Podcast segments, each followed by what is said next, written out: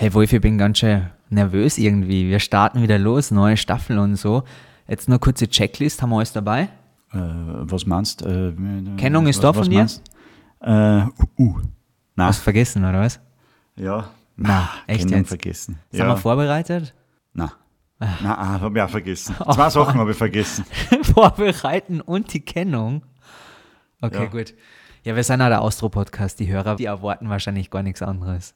Na eben. Weißt du was? Also ich spüre her- jetzt einfach unseren Sprecher ein und wir dann so, es war alles in Ordnung. Weißt, wir, also, als wären wir vorbereitet und, und sowieso und überhaupt. Und wir hätten Ja, Erkennung. hey, geile Idee, geile Idee. Du, äh, ist unser Sprecher nicht auch auf Urlaub? Ja, aber er hat vorher was aufgenommen. Ich spüre das jetzt ein und dann starten wir einfach los, okay? Hey, coole Idee. Bah, Wahnsinn. Coole Idee. Hey, Wahnsinn, dass Passt. jetzt wieder losgeht. Ich bin schon so nervös. Los geht's, okay? Der Austro-Podcast. Cast. Der Austro-Podcast. Mit Wolfgang und Simon. Hey, liebe HörerInnen, herzlich willkommen zu einer neuen Folge des Austro-Podcasts. Wir sind top vorbereitet. Das war jetzt zwar keine Kennung vom Wolfgang, aber er bastelt nur an famosen Zeugs, möchte ich mal sagen. Hallo Wolfgang, schön, dass du dran bist. Ma, schöner neuer Sprecher. Cool klingt das. Ja, das klingt wirklich cool. Wir sind zurück aus der Sommerpause. Liebe HörerInnen, wir freuen uns sehr, dass ihr mit dabei seid. Warum gendern wir? Stellt ihr euch wahrscheinlich jetzt als Frage. Da kann ich nur sagen, wir haben eine Zuschrift von der Antonia bekommen in unserer Sommerpause, die sagt, Mensch, könnt ihr nicht gendern. Wir fühlen uns irgendwie nicht alle abgeholt und wir möchten doch alle abholen beim Austro-Podcast. Deswegen, wir probieren es jetzt einfach mal, Wolfi, oder? Ich weiß gar nicht genau, wie das geht, aber ich werde mich bemühen. Ich erkläre es da auf jeden Fall nochmal im Laufe der Folge. Wie war denn der Urlaub, lieber Wolfgang? Schön, dass du auch wieder Äh. da bist. Du bist ein bisschen braun gebrannt noch, hast so einen kleinen Sonnenbrand auf der Nase. Süß schaust du aus. Süß. Nein, am Haaransatz, weil die Haare immer weniger werden. Da ich da schon, äh, da, da. Und hinten, hinten kennst du das, so, äh, am, am Kranzsaal, wo früher Mhm. nie die Sonne hingekommen ist, da tut es jetzt ein bisschen weh, da habe ich auch einen kleinen Sonnenbrand und vorne am Hirn. Hoffentlich weil nicht in ins den- Hirn eine.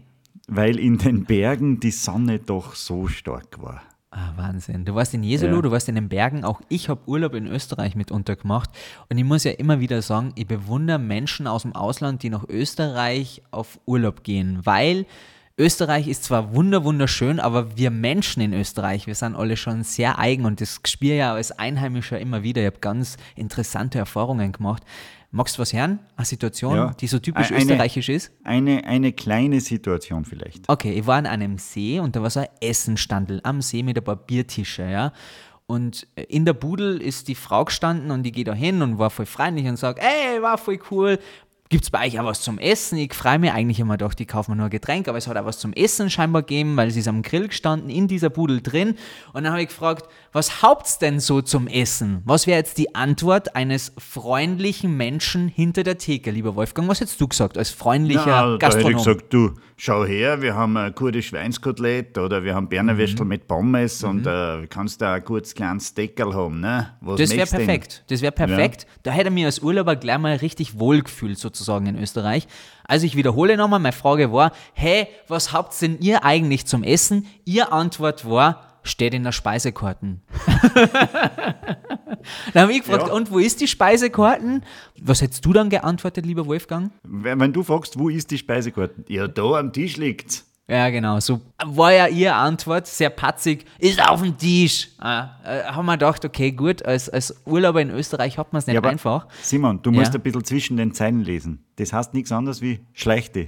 Ja, total. Ich habe jetzt ein bisschen einen Stress, schleichte.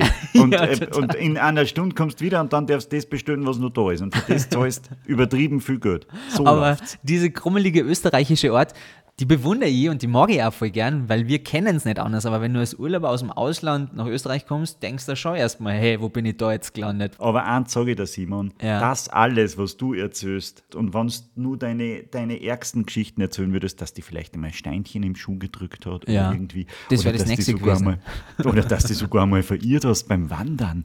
Oh, das alles ist nichts gegen das, was unser, unser heutiger Gast erlebt hat. Und das ist für mich jetzt eigentlich der, der, in Staffel 2 schon der Podcast des Jahres. Ich weiß nicht, wer das jetzt nur toppen soll. Der Podcast des Jahres ist wirklich eine Ankündigung. Vielleicht müssen wir dazu sagen, wie wir zu unserem Interviewgast gekommen sind. Das war knallharte Recherche von mir. Also ist ja schon ein paar Monate her. Da habe ich irgendwann in der Zeitung gelesen, dass äh, ein äh, österreichischer Vermieter, also ein Airbnb-Vermieter in Belize, in Mittelamerika überfallen worden ist und äh, äh angeschossen und äh, eine richtig arge Geschichte, wie es das nur im Film liest. Ne? Und dass er halt jetzt im Spital liegt und äh, dass er halt Österreicher ist. Und da habe ich mir schon gedacht, na, da muss ich jetzt, boah, das ist eine interessante Geschichte, jetzt lasse ich nochmal gesund werden.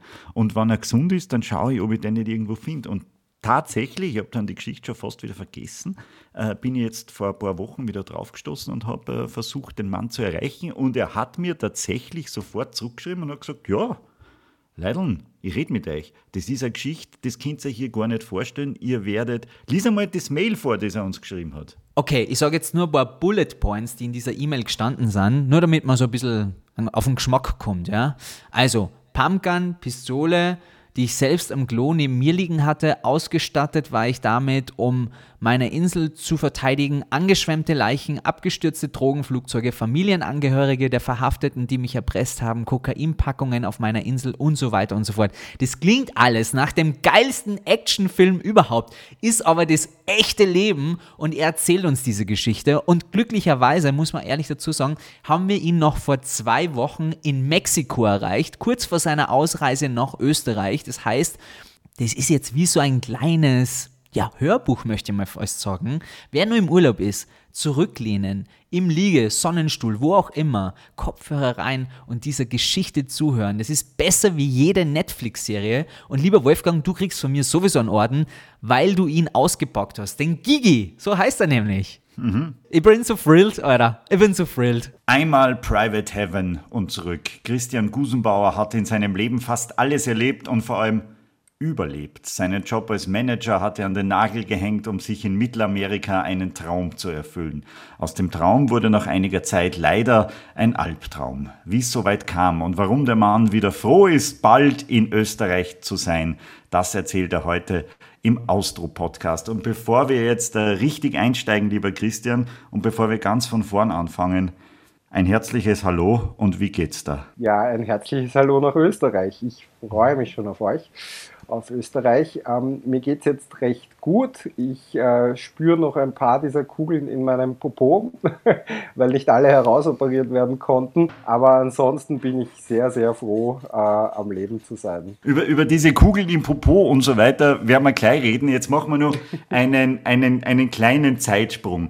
Februar 2021. Du lebst auf äh, Belize, ein kleiner Staat in Mittelamerika, auf einer vorgelagerten Insel, die du gekauft hast auch dazu haben wir natürlich ein paar Fragen.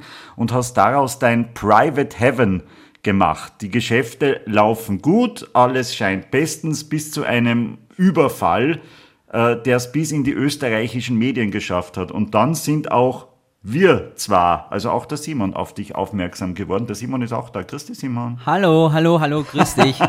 hallo Christian, wir dürfen, dürfen dich auch Gigi nennen, weil so hast du das in deiner E-Mail ja unterschrieben sozusagen, wie wir äh, oder der Wolfi mit dir geschrieben hat. Ja, das Christian habe ich abgelegt. Äh, eigentlich schon nach meiner Schulzeit und dann erst so richtig nach meiner Arbeitszeit. Und äh, ich fühle mich bei Gigi etwas wohler als bei Christian. Christian, da, da hat man so die bösen Lehrer vor sich und die, und die Arbeitswelt. Also bei Gigi fühle ich mich gleich um vieles entspannt. Weil die Menschen auf Belize das wahrscheinlich auch einfacher aussprechen können. Christian Nein, oder das Gigi. können jetzt gar nicht. Also du hast doch viele US-Amerikaner, das heißt, ich war alles. Ich war von Gig über Gigi, über Gigi, ähm, aber es ist, Gigi es schwingt einfach mit. Es ist, ja, genau. Es ist einfach mehr Coolness und mehr Entspanntheit und äh, ja. Gigi, ähm, der Wolfi und ich, wir haben uns im Vorfeld schon unterhalten und wir haben gar nicht gewusst, wo wir mit der Geschichte eigentlich genau anfangen sollen. Also nur zu deiner E-Mail noch. Wir haben die bekommen und du hast uns da ein bisschen aufgeführt, was da so in der letzten Zeit passiert ist.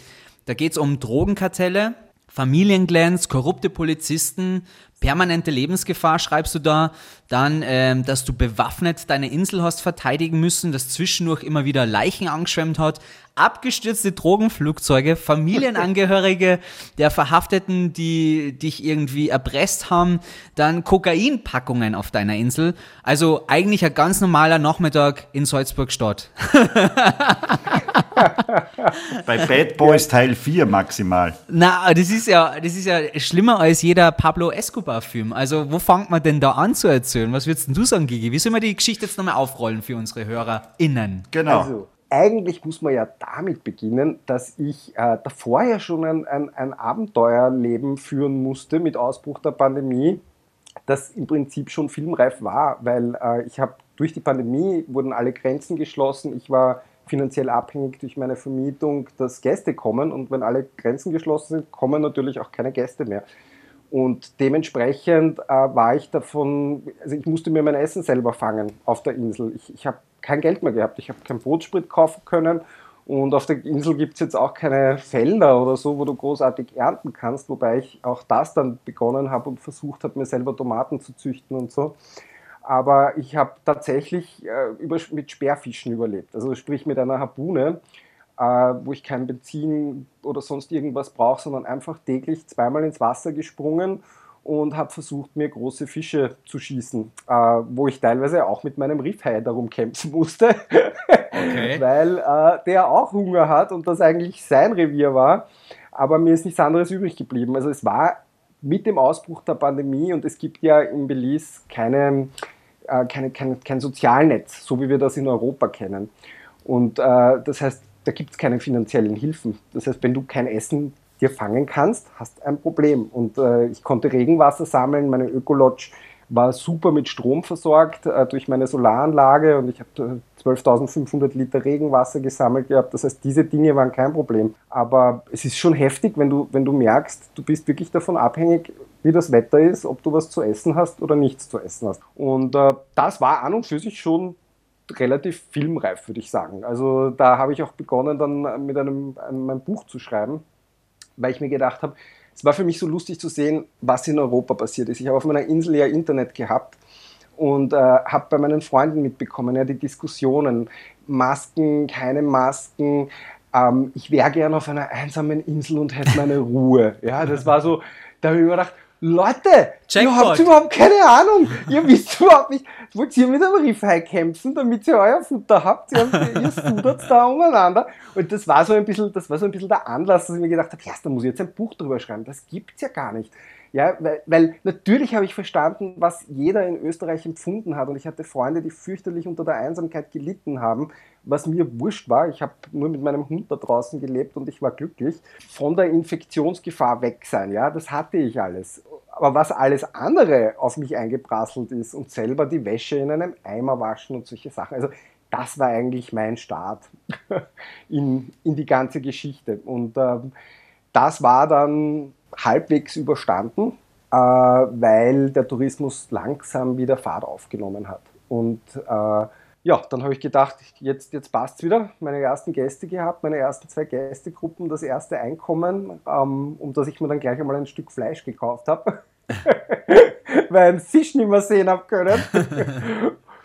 Und äh, ja, und dann kamen die Piraten. Dann kamen die Piraten, auf die warten wir nur ein bisschen. Ähm, an, an diesem Umstand, dass du fischen gehen musstest, war jetzt einmal Corona schuld, oder? Davor lief es ja ganz anders. Davor war alles in Butter und du hast geglaubt, du hast dir auf dieser Insel einen Traum erfüllt. Oder sehe seh ich das falsch? Das ist, das ist ganz richtig. Also ich habe in Österreich ähm, unter schweren Depressionen gelitten, war suizidgefährdet ähm, und nach meiner Scheidung und äh, bin dann zu dem, also es war ein radikaler, verrückter Entschluss zu sagen, ich hau alles hin, ich schmeiß alles hin, weil ich sehe nur noch quasi das als Alternative zum Suizid komplett weg von allem. Und deswegen, ich habe meine Eigentumswohnung verkauft und um das Geld der Eigentumswohnung konnte ich dieses Inselgrundstück kaufen in Belize.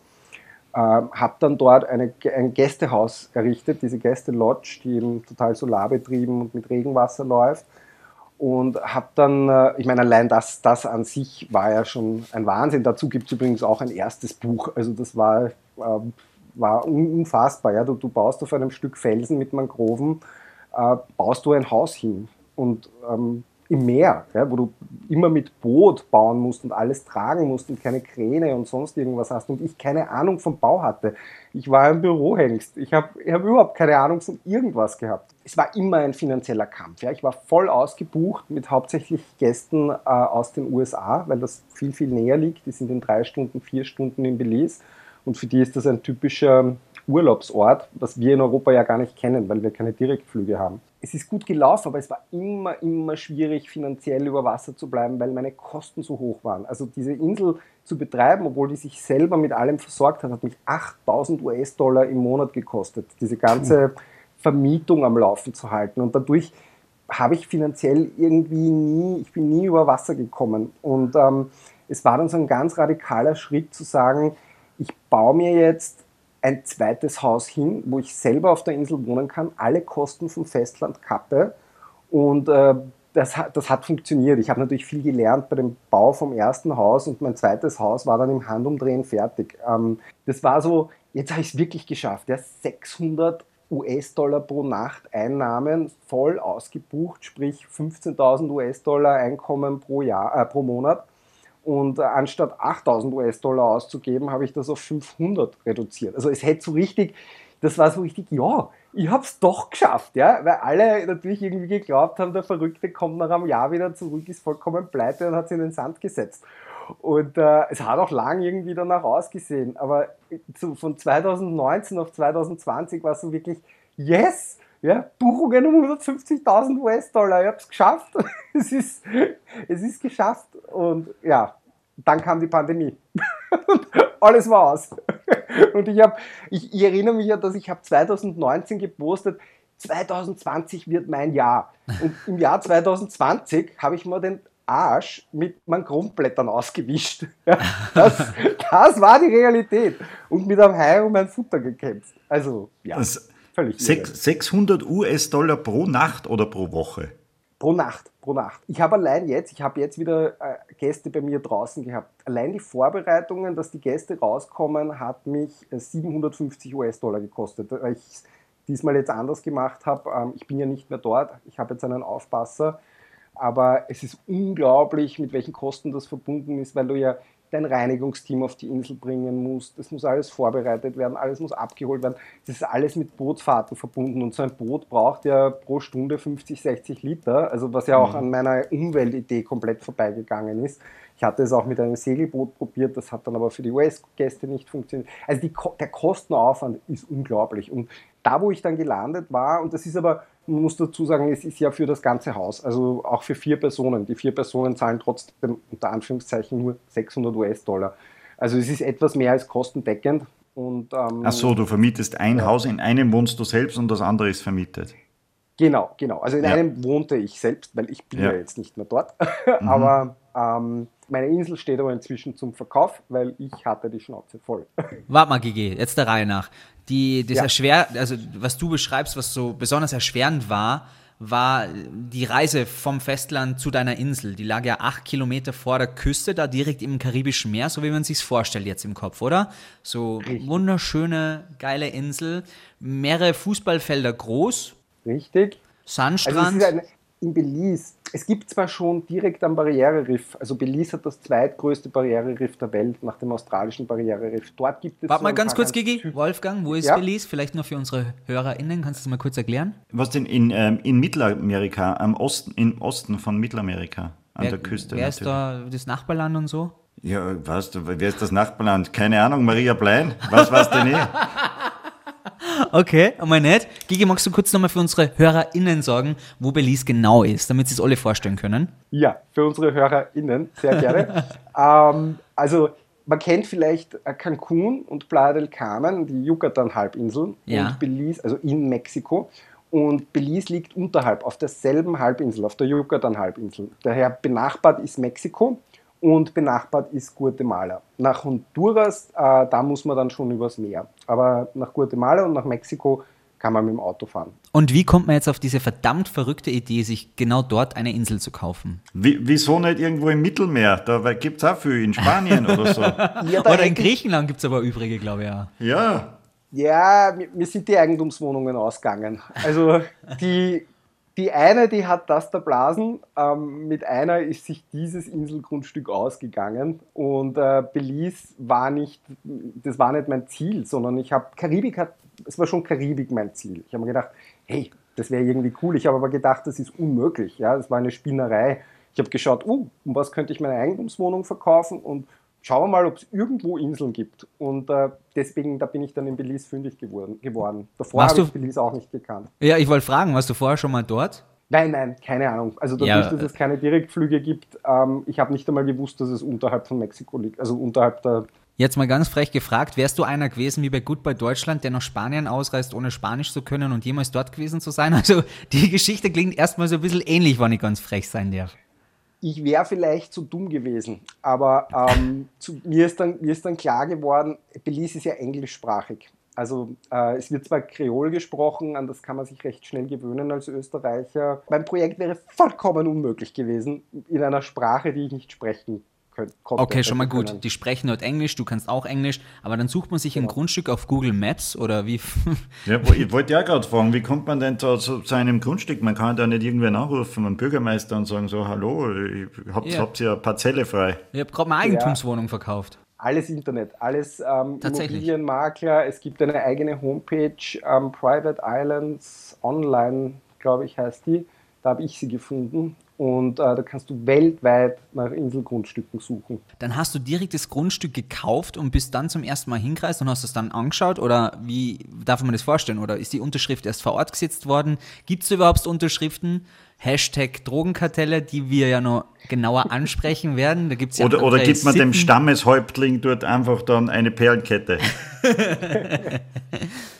Die, die erste Variante, die fetzendeppert geklungen hat, sprich, wir kaufen zuerst und schauen es uns dann an, die habe ich gewählt. Ähm, Ernsthaft? Also ernsthaft. Äh, wobei ich natürlich schon versucht habe, ein bisschen vorzufühlen. Aber nachdem ich dann im Nachhinein, nachdem ich die Realität kennengelernt habe, war das vollkommenes Glück. Also das war, das war unfassbar. Ich hätte ich hätt so tief in das Klo greifen können und ich hatte wirklich, wirklich Glück mit einem perfekten Grundstück. Man kann sich das Korallenriff vor meinen Häusern nicht vorstellen. Also du springst in das Wasser rein und du bist in einem 100, also die, das ist nicht enden wollen. Du hast überall die allerschönsten, buntesten Korallen, die noch alle gesund sind, ohne Korallenbleiche und das war direkt vor meinen Häusern. Also ja, es macht mich heute noch sprachlos. Also obwohl ich jetzt hier in Playa del Carmen bin, kann ich nur sagen, dass das da bei mir, bei meiner Insel, das ist das, ist das Paradies. Wie du das erste Mal dann deine eigene Insel betreten hast, hast du gedacht, jetzt, ich habe alles richtig gemacht. Paradies. Nein, nein, ich habe glaubt, ich bin vollkommen im Eck. ich bin ausgestiegen. Ich hatte einen, der sowas ähnliches aufgezogen hat. Den habe ich auch übers Internet kennengelernt. Äh, Fred von Bird Island. Bird Island, einer der bekanntesten Inseln, immer ausgebucht. Und ganz klein, ganz nett. Der hat mich dort mit rausgenommen. Und wie ich vom Boot runtergesprungen bin, kann ich mich noch erinnern, bin ich einmal hüfttief eingesunken auf dem Untergrund, der so ausgeschaut hat, wie wenn er fest wäre. Das war aber nicht fest, sondern total weich. Und wie ich da also bis zur Hüfte im Schlamm gesteckt bin, habe ich mir gedacht, da kannst du ja kein Haus drauf bauen. Das ist ja unmöglich. Ja? Und dann, dann alles nur Mangroven. Und die Mangroven sind ganz, ganz wichtig mit ihren Wurzeln. Ja? Die, die halten das Land zusammen. Das heißt, du darfst die auch nicht allzu sehr planieren. Äh, Und dann bin ich als nächstes von Millionen von Sandfliegen zerstochen worden. Also ganz, ganz heftig. Ja. Meine Lieblingstiere übrigens. Noch, ja, fürchterlich. Also Ah. das, sind die, das sind die allerschlimmsten Insekten Ja. weltweit. Ja. Das Ja. unterschreibe ich. Das waren meine ersten beiden Eindrücke. Da ist nichts, das sind Mangroven, da, du kannst nicht einmal drauf stehen, du sinkst ein. Und der Fred aber, der so viel Erfahrung hatte, der hat dann vor meinen Augen zu träumen begonnen und hat mir gezeigt, pass auf, du machst hier dieses und du machst da jenes und da hinten, das ist alles ganz fest. Da kannst du bauen und stell dir vor, wenn du da oben was hast, siehst du 270 Grad den, den freien Ozean und wenn du nach hinten schaust, blickst du in die wunderschöne Lagune und auf einmal war alles okay. Diese Insel, wir wollen ein paar Bilder haben. Beschreibe jetzt innerhalb von 20 Sekunden kurz so ein paar, ja, ich bin, ich arbeite ja beim Fernsehen, arbeite mit ein paar so typischen Wörtern, die uns jetzt diese Insel so ein bisschen zeichnen im Kopf. Wo sind wir gerade? Mangroven, Wurzeln, Bäume, Boa, Konstriktorschlangen, Vogelspinnen, ähm, Geht's ein bisschen die schöner? Stecken und die du nicht siehst. blaues karibisches Meer, allerdings nicht das typisch türkisblaue, weil es eben nicht sandig ist, sondern mitten in einem Korallenriff, weil die Insel eine Koralleninsel ist und der Sand wäre kontraproduktiv. Es gibt schon weiße Stellen, weiße Sandstellen, aber prinzipiell muss man sich mehr äh, grün und wie einen Wald vorstellen und weniger wie eine Sandkiste mit einer Palme drauf. Aber Palmen hast du gehabt. Ich habe Palmen gehabt, die mir drei Hurricanes weggeräumt haben, ja, aber ich habe sie immer wieder neu, immer wieder neu aufgebaut. So, das klingt jetzt nach der absoluten Traumwelt erstmal. Ich habe Bilder im Kopf. Vielen Dank, Gigi, dafür. Du hast die Insel dann touristisch ausgebaut. Ja, ähm, es war im Prinzip nur mit diesem Gästehaus alles möglichst eng. Das heißt, Also es war noch nichts auf dieser Insel, Gigi. Es war gar nichts. Es war überhaupt nichts. Kein Strom, ein- kein Wasser, gar nichts. Gar nichts. Nur So, Kein Dixie-Klo. ja. Ja, Dixie-Klo, ja, ja, das hatte ich doch tatsächlich, aber ja. Aber wo fängt man da an? Also ein bisschen aufräumen, ein bisschen füllen, ein bisschen Landmasse mit Schaufeln bewegen, dass du, wie, wie in der Sandkiste, dass du einfach ein bisschen eine höhere Stelle hast, wo du nicht nass wirst, wenn du gehst. Und dort beginnst du zum Bauen mit 25, in meinem Fall im Gästehaus waren es 25 Betonblöcke, auf die dann die Holzpfosten fürs Haus gekommen sind. Das war der Start und bei den Betonblöcken muss man dazu sagen, auch da, das wird handgemischt, also mit einer Schaufel auf einem auf einer Pressholzplatte, wo du mit der Schaufel den Beton, den Sand und also den Zement, den Sand und dann das Wasser mischt. Und das Wasser darf natürlich kein Salzwasser sein, sondern Süßwasser, das du auch zuerst mit dem Boot in großen Kanistern äh, hunderte Liter auf die Insel bringen musst, damit du Beton mischen kannst. Also ja, alles ohne Strom. Wie lange hast du dann gebraucht, bis die Insel bewohnbar war? Ich habe bei meinem ersten Haus und diesem Platz neun Monate gebraucht, weil ich keine Ahnung hatte und von meinen Arbeitern hineingelegt wurde und sie Dinge gemacht haben, die ähm, wieder umgebaut werden mussten. Ich musste das ganze, neue, das ganze Dach abtragen und neu aufbauen. Zum Vergleich mein zweites Haus, wo ich dann alles wusste und meine, meine perfekten Professionisten hatte, sprich eigentlich ein Tischler hat ausgereicht, der alles konnte. Anstatt neun Monate hatte ich in 19 Tagen mein zweites Haus stehen. Komplett fix und fertig mit Dach, Terrasse und Innenwänden. Also nur so ein bisschen zum Vergleich. Und wie lange hat es dann gedauert, bis du die ersten Gäste auf der Insel hast begrüßen dürfen? Oder wer waren die ersten Gäste? Das Genau. stelle ich mir spannend vor. Du, hast, du sagst das erste Mal Hallo und bist wahrscheinlich mega aufgeregt und machst alles selber. Du musstest ja auf der Insel, oder hast du da schon Angestellte gehabt oder warst du ganz allein von Anfang an? Ja, die, die Idee der Insel war immer, dass die Gäste ganz alleine bleiben. Das war die, der Ursprunggedanke, deswegen hat es so gut funktioniert. Also keine Angestellten. Und meine allerersten Gäste, das waren die geilsten, coolsten überhaupt. Ähm, es war ein Homosexueller aus Kalifornien, äh, der mit seinem, der, der eine ganz eine große LGBTQ-Reisegruppe hatte, die, die immer weltweit tauchen gehen auf anderen Plätzen. Und er selber, wir sind irgendwie über Facebook in Kontakt gekommen und ich hatte eigentlich noch gar nicht so wirklich die Bewer Bewerbung angelaufen. Aber er selber war sozusagen mein erster echter zahlender Gast. Und ich habe ich hab jetzt wirklich ganz heftig drüber nachdenken müssen, weil er hatte damals einerseits ganz, ganz entzückend mir meinen ersten Airbnb-Review geschrieben, ähm, der der Hammer war hat dann aber auch selber auf Facebook gepostet. Und das, das ist so arg, wenn ich daran zurückdenke, weil er hat, er hat so quasi ein Märchen erzählt, ähm, wobei das wirklich passiert ist. Ja. Er hat vor Piraten gewarnt, weil ähm, es sind Piraten über das Meer näher gekommen und er war sich sicher, dass er das Holzbein gesehen hat und den schwarzen Ledermantel und die wollten ihn nur abschlachten. Und sein Freund hat aber gerade im, äh, im Haus geschlafen und er konnte ihn nicht aufwecken. Und anstatt seiner hohen Stimme hat er dann versucht, die tiefste Straßenstimme von Los Angeles äh, sprechen zu lassen und den Piraten gesagt, sie dürfen nicht näher kommen. Und am Ende hat sich aber herausgestellt, dass das nur arme Fischer waren, denen das Wasser ausgegangen ist.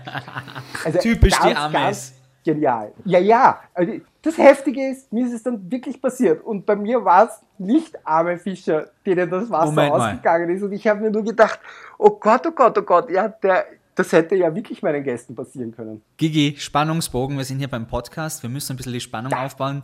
Drogenkartelle, angeschwemmte Leichen und so, das kommt noch alles. Das kommt alles noch. HörerInnen. Okay, Bitte dranbleiben. Ja, dranbleiben. Entschuldige. Ganz wichtig. Also jetzt nochmal zusammenfassend.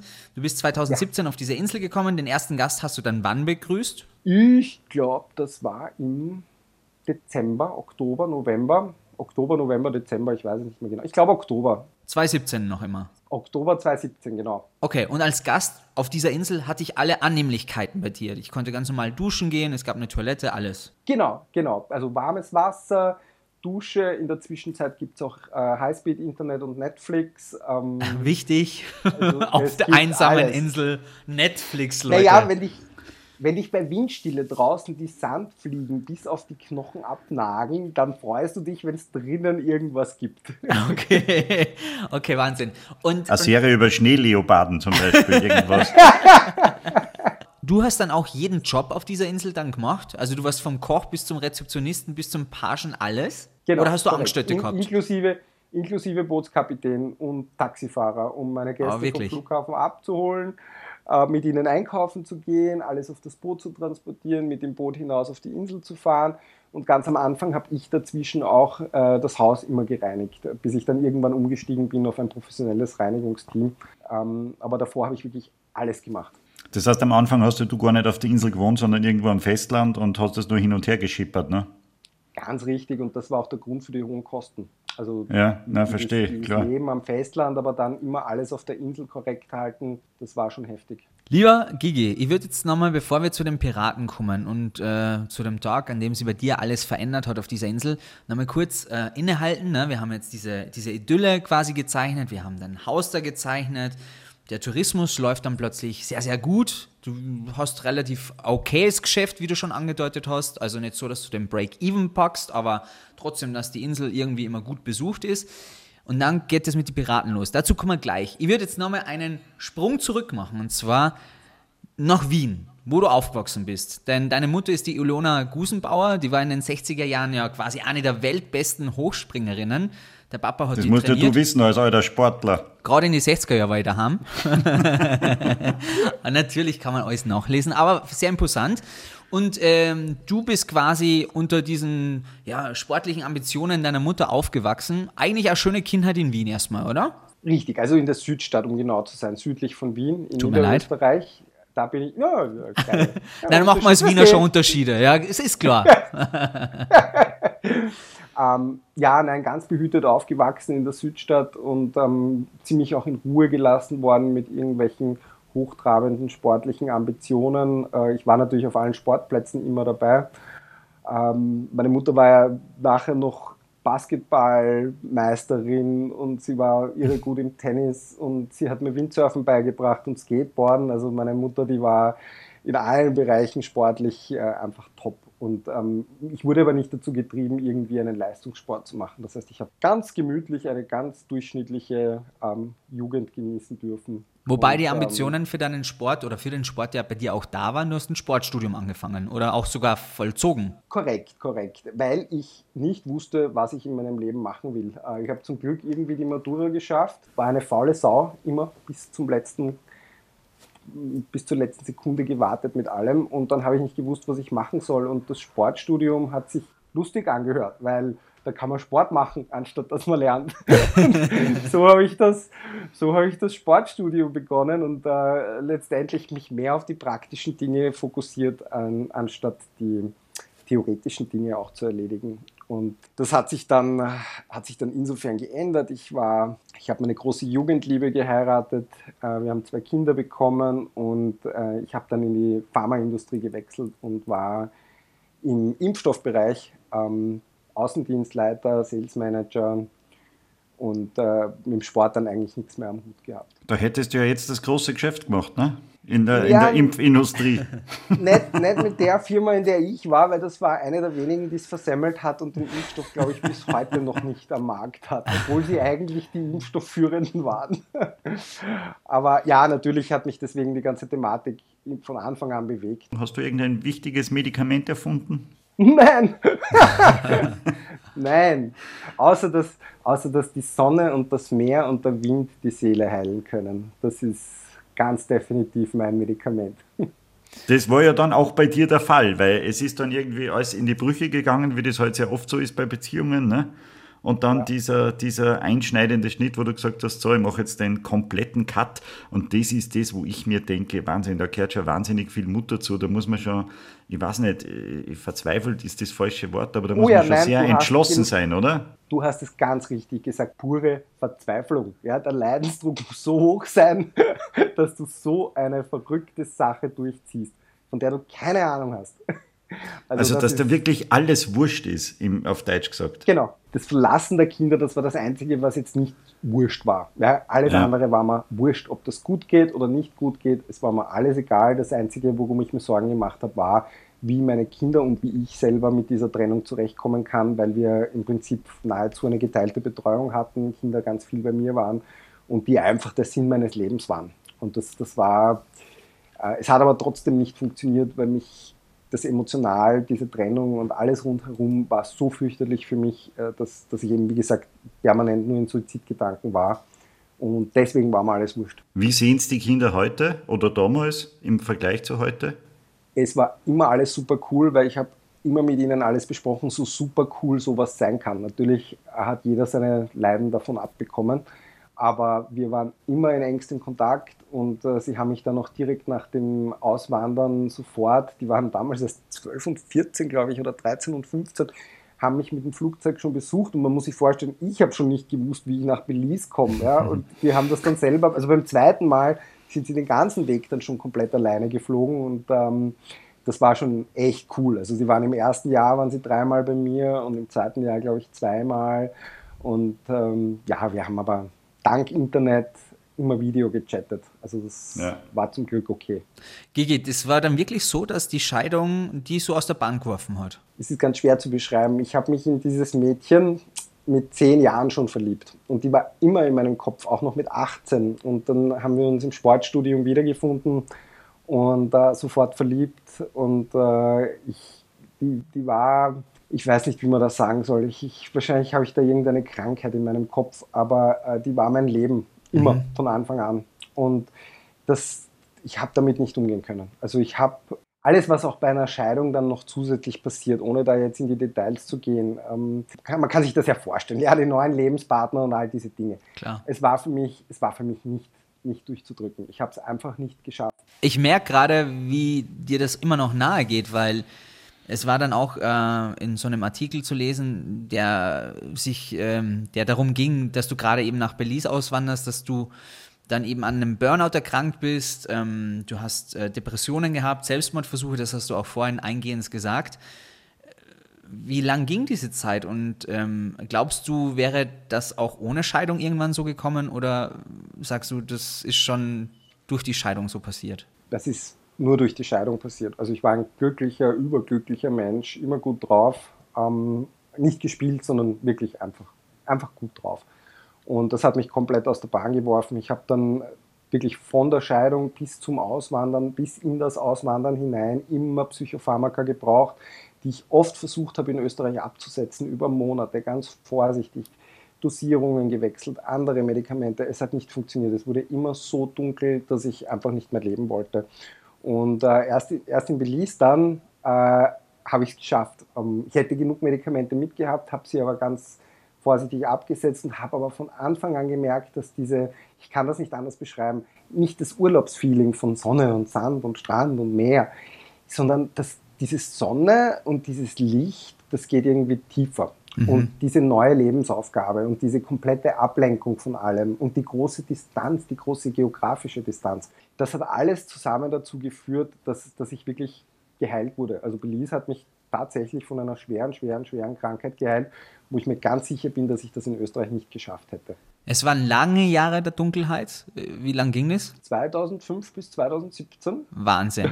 zwölf Jahre. Dieses Psychische hat auf den ganzen Körper umgeschlagen und der Zeitpunkt meines Auswanders war ja lustig gewählt, weil jemand anderer hätte sich gefreut. Ich hätte einen ganz großen Karriereschritt machen können und äh, das komplette Impfstoffgeschäft von einem meiner Shareholder in Österreich steuern dürfen.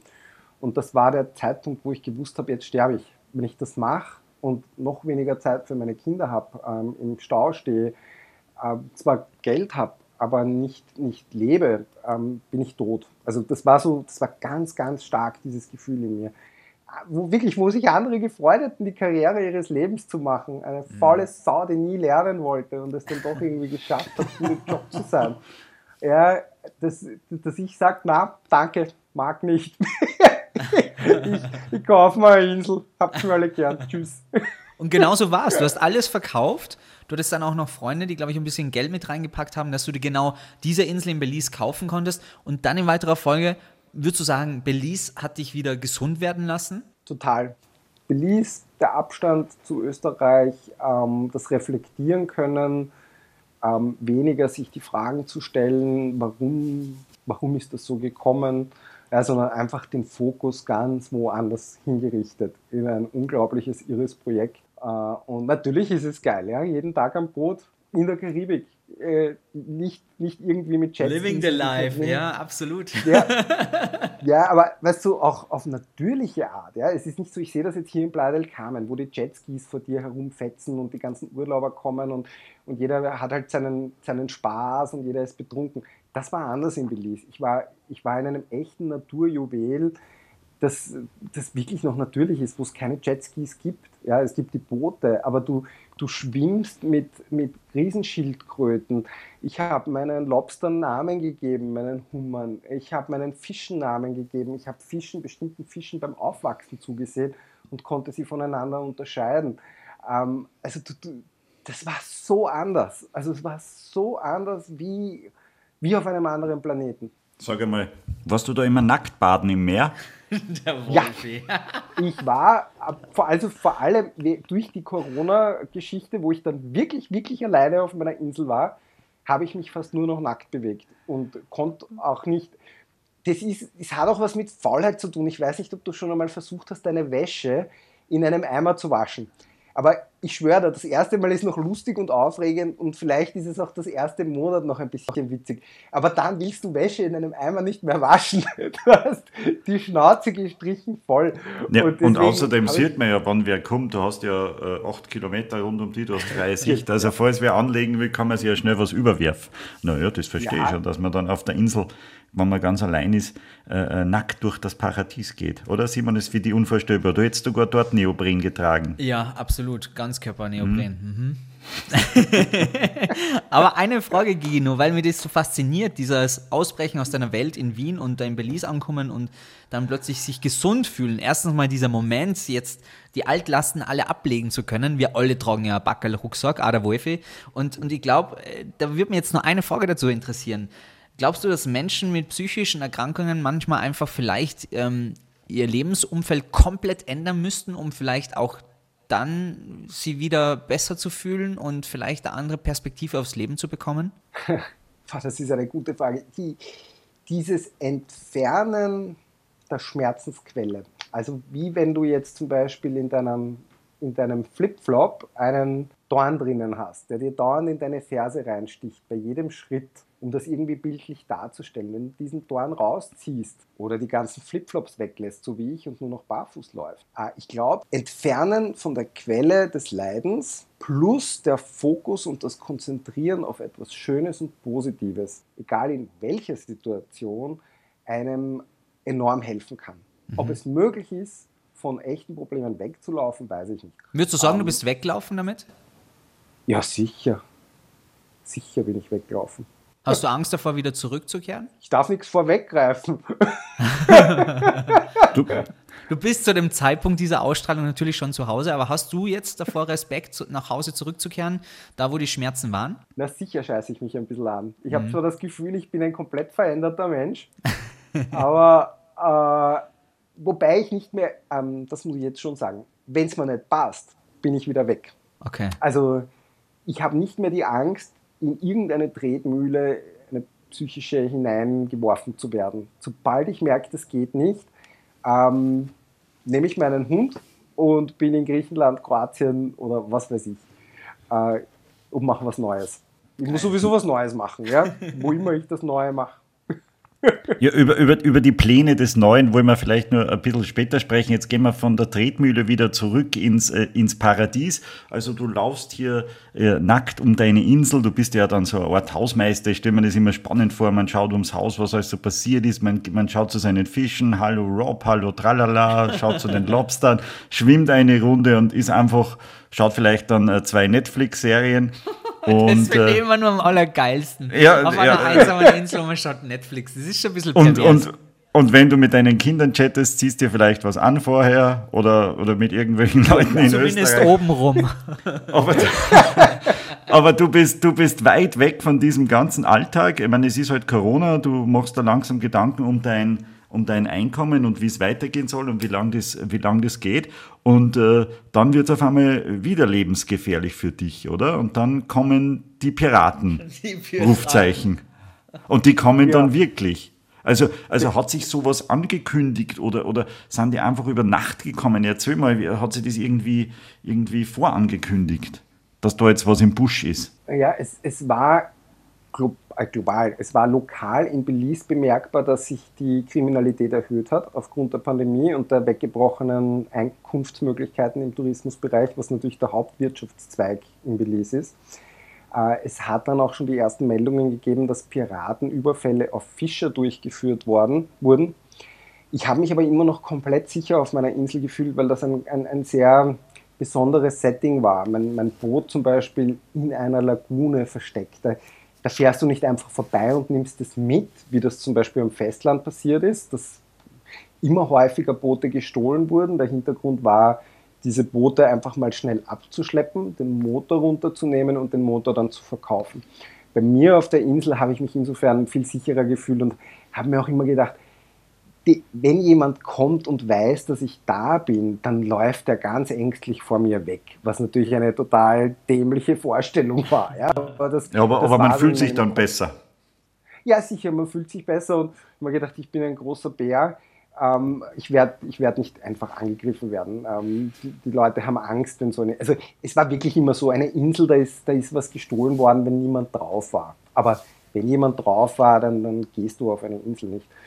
Und ähm, dann hatte ich ein merkwürdiges Erlebnis, wo mir über Nacht auf meinem Boot was gestohlen wurde, zum allerersten Mal. Ähm, das äh, habe ich immer noch nicht ganz ernst genommen, weil, so dumm das klingt, ein neues gefaltetes T-Shirt auf meinem Deck gelegen ist. Und ich habe das so gesehen, okay, die Typen haben sich eigentlich nur Wasser genommen und meinen Erste-Hilfe-Kasten ausgeräumt und haben mir als Dankeschön dafür ein T-Shirt dagelassen und ich habe die nicht als, nicht als Verbrecher eingestuft. Äh, wobei es ein bisschen merkwürdig war, sie haben meinen Motor verstellt und solche Dinge. Hätte ich eins und eins zusammengezählt, dann, dann wäre das klar gewesen, dass das bereits die Vorbereitung auf einen Überfall war. Aber selbst dafür war ich noch zu dämlich. Und ich weiß bis heute nicht, ob das im Zusammenhang mit dem echten Überfall stand. Ja, das wäre ja, warum? Ja, das, auf das wäre ja nie gekommen, natürlich. Dass, Naja, die haben sich wahrscheinlich die Motor- Insel vorher angeschaut. Genau, also so, ich hatte. die haben ich hatte, ausgekundschaftet. Genau, ich hatte auch einen, einen Tag vorher hatte ich vier Typen auf meiner Insel, was vorher noch nie vorgekommen ist. Das war die typische Geschichte mit uns ist das Sprit ausgegangen und Wasser ausgegangen und äh, die waren ein bisschen merkwürdig. Ich habe die nicht gekannt. Ähm, ja, also es war, ich we- weiß aber bis heute nicht, ob das in direktem Zusammenhang mit dem gestanden ist, was dann passiert ist. Und das war, so wie du jetzt vorhin schon eingeläutet hast, Wahnsinn. Ne? Du, bist, du bist nackt auf deiner Insel und happy und glücklich. Und die einzigen Sorgen, die du hast, sind, was den Tourismus betrifft und ob du wieder Gäste hast. Und Und wie Ja, die zweite Staffel weitergeht von Weiß der Geier was. Vom Austro-Podcast.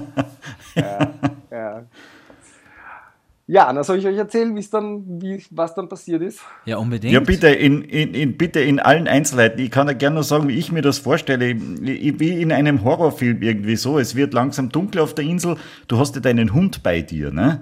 Ja. Und der Hund ist ja, ist ja eigentlich ein sehr zuverlässiger, ihr war ein Hund, ein, ein sehr zuverlässiger Wächter, der natürlich ähm, äh, minutenlang vor dir merkt, dass irgendwas nicht stimmt und der wird dann auf einmal unruhig. Es kommt eine leichte Brise, das Glasperlenspiel auf der, äh, auf der Terrasse fängt an zu, zu läuten.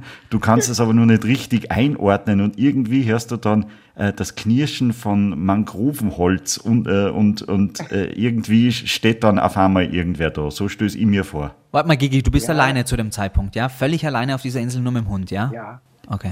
Also ich bin, ich war ganz alleine. Es war ein, es war ein sonniger Tag, ich, wie, wie üblich. Ähm, ich habe tagsüber bei meinem Gästehaus schon was vorbereitet für die Gäste, die ein paar Wochen später kommen sollten. Habe den ganzen Tag niemanden gesehen, immer der Hund bei mir. Wir haben den ganzen Tag auf dem Grundstück gearbeitet. Am Abend bin ich dann zurückgegangen mit meinem Hund in mein Haus. Äh, muss man sagen, das sind so Holzstufen, die du hinaufgehst, weil diese Häuser ja auf Pfählen gebaut sind, wegen Hochwasser. Und war oben drinnen, habe meinem Hund Abendessen gegeben und normalerweise geht mein Hund nachher nicht raus. Und es hat sich eine, eine äh, schwere Kaltfront angekündigt. Und ähm, während es tagsüber noch schön und sonnig war, hat es inzwischen ziemlich heftig geblasen und die, die, die Wellen sind riesengroß geworden und es hat richtig bedrohlich ausgesehen. Und du hast gewusst, dass, dass da jetzt keine Boote mehr fahren. Also ich war ein bisschen vorgewarnt durch diese komische Geschichte vorher und hatte auch inzwischen zwei Kameras, die ich allerdings nicht verwenden konnte wegen dem Sturm und, ähm, und einfach diesen raschelnden Bewegungen und allem. Also mein Hund isst zu Abend, ich esse zu Abend. Wir sind oben in unserem Haus drinnen und äh, mein Hund will plötzlich doch hinaus, was er sonst nicht will. Und ich war, ich war mir so sicher, mir nicht unsicher sein zu müssen wegen diesen Wetterbedingungen, weil da einfach niemand mehr Boot fahren kann, wenn die Wellen so hoch sind und es so stürmt. Und ich öffne meine Türe in dem sozusagen oberen Stockwerk. Mein Hund läuft hinunter. Es ist fast stockfinster. Du, also du konntest eigentlich fast nichts mehr sehen. Auf so einer Insel mitten im Meer gibt es ja auch keine Beleuchtung. Du siehst ja die Milchstraße unfassbar funkeln. Durch die Wolken war es aber wirklich stockfinster.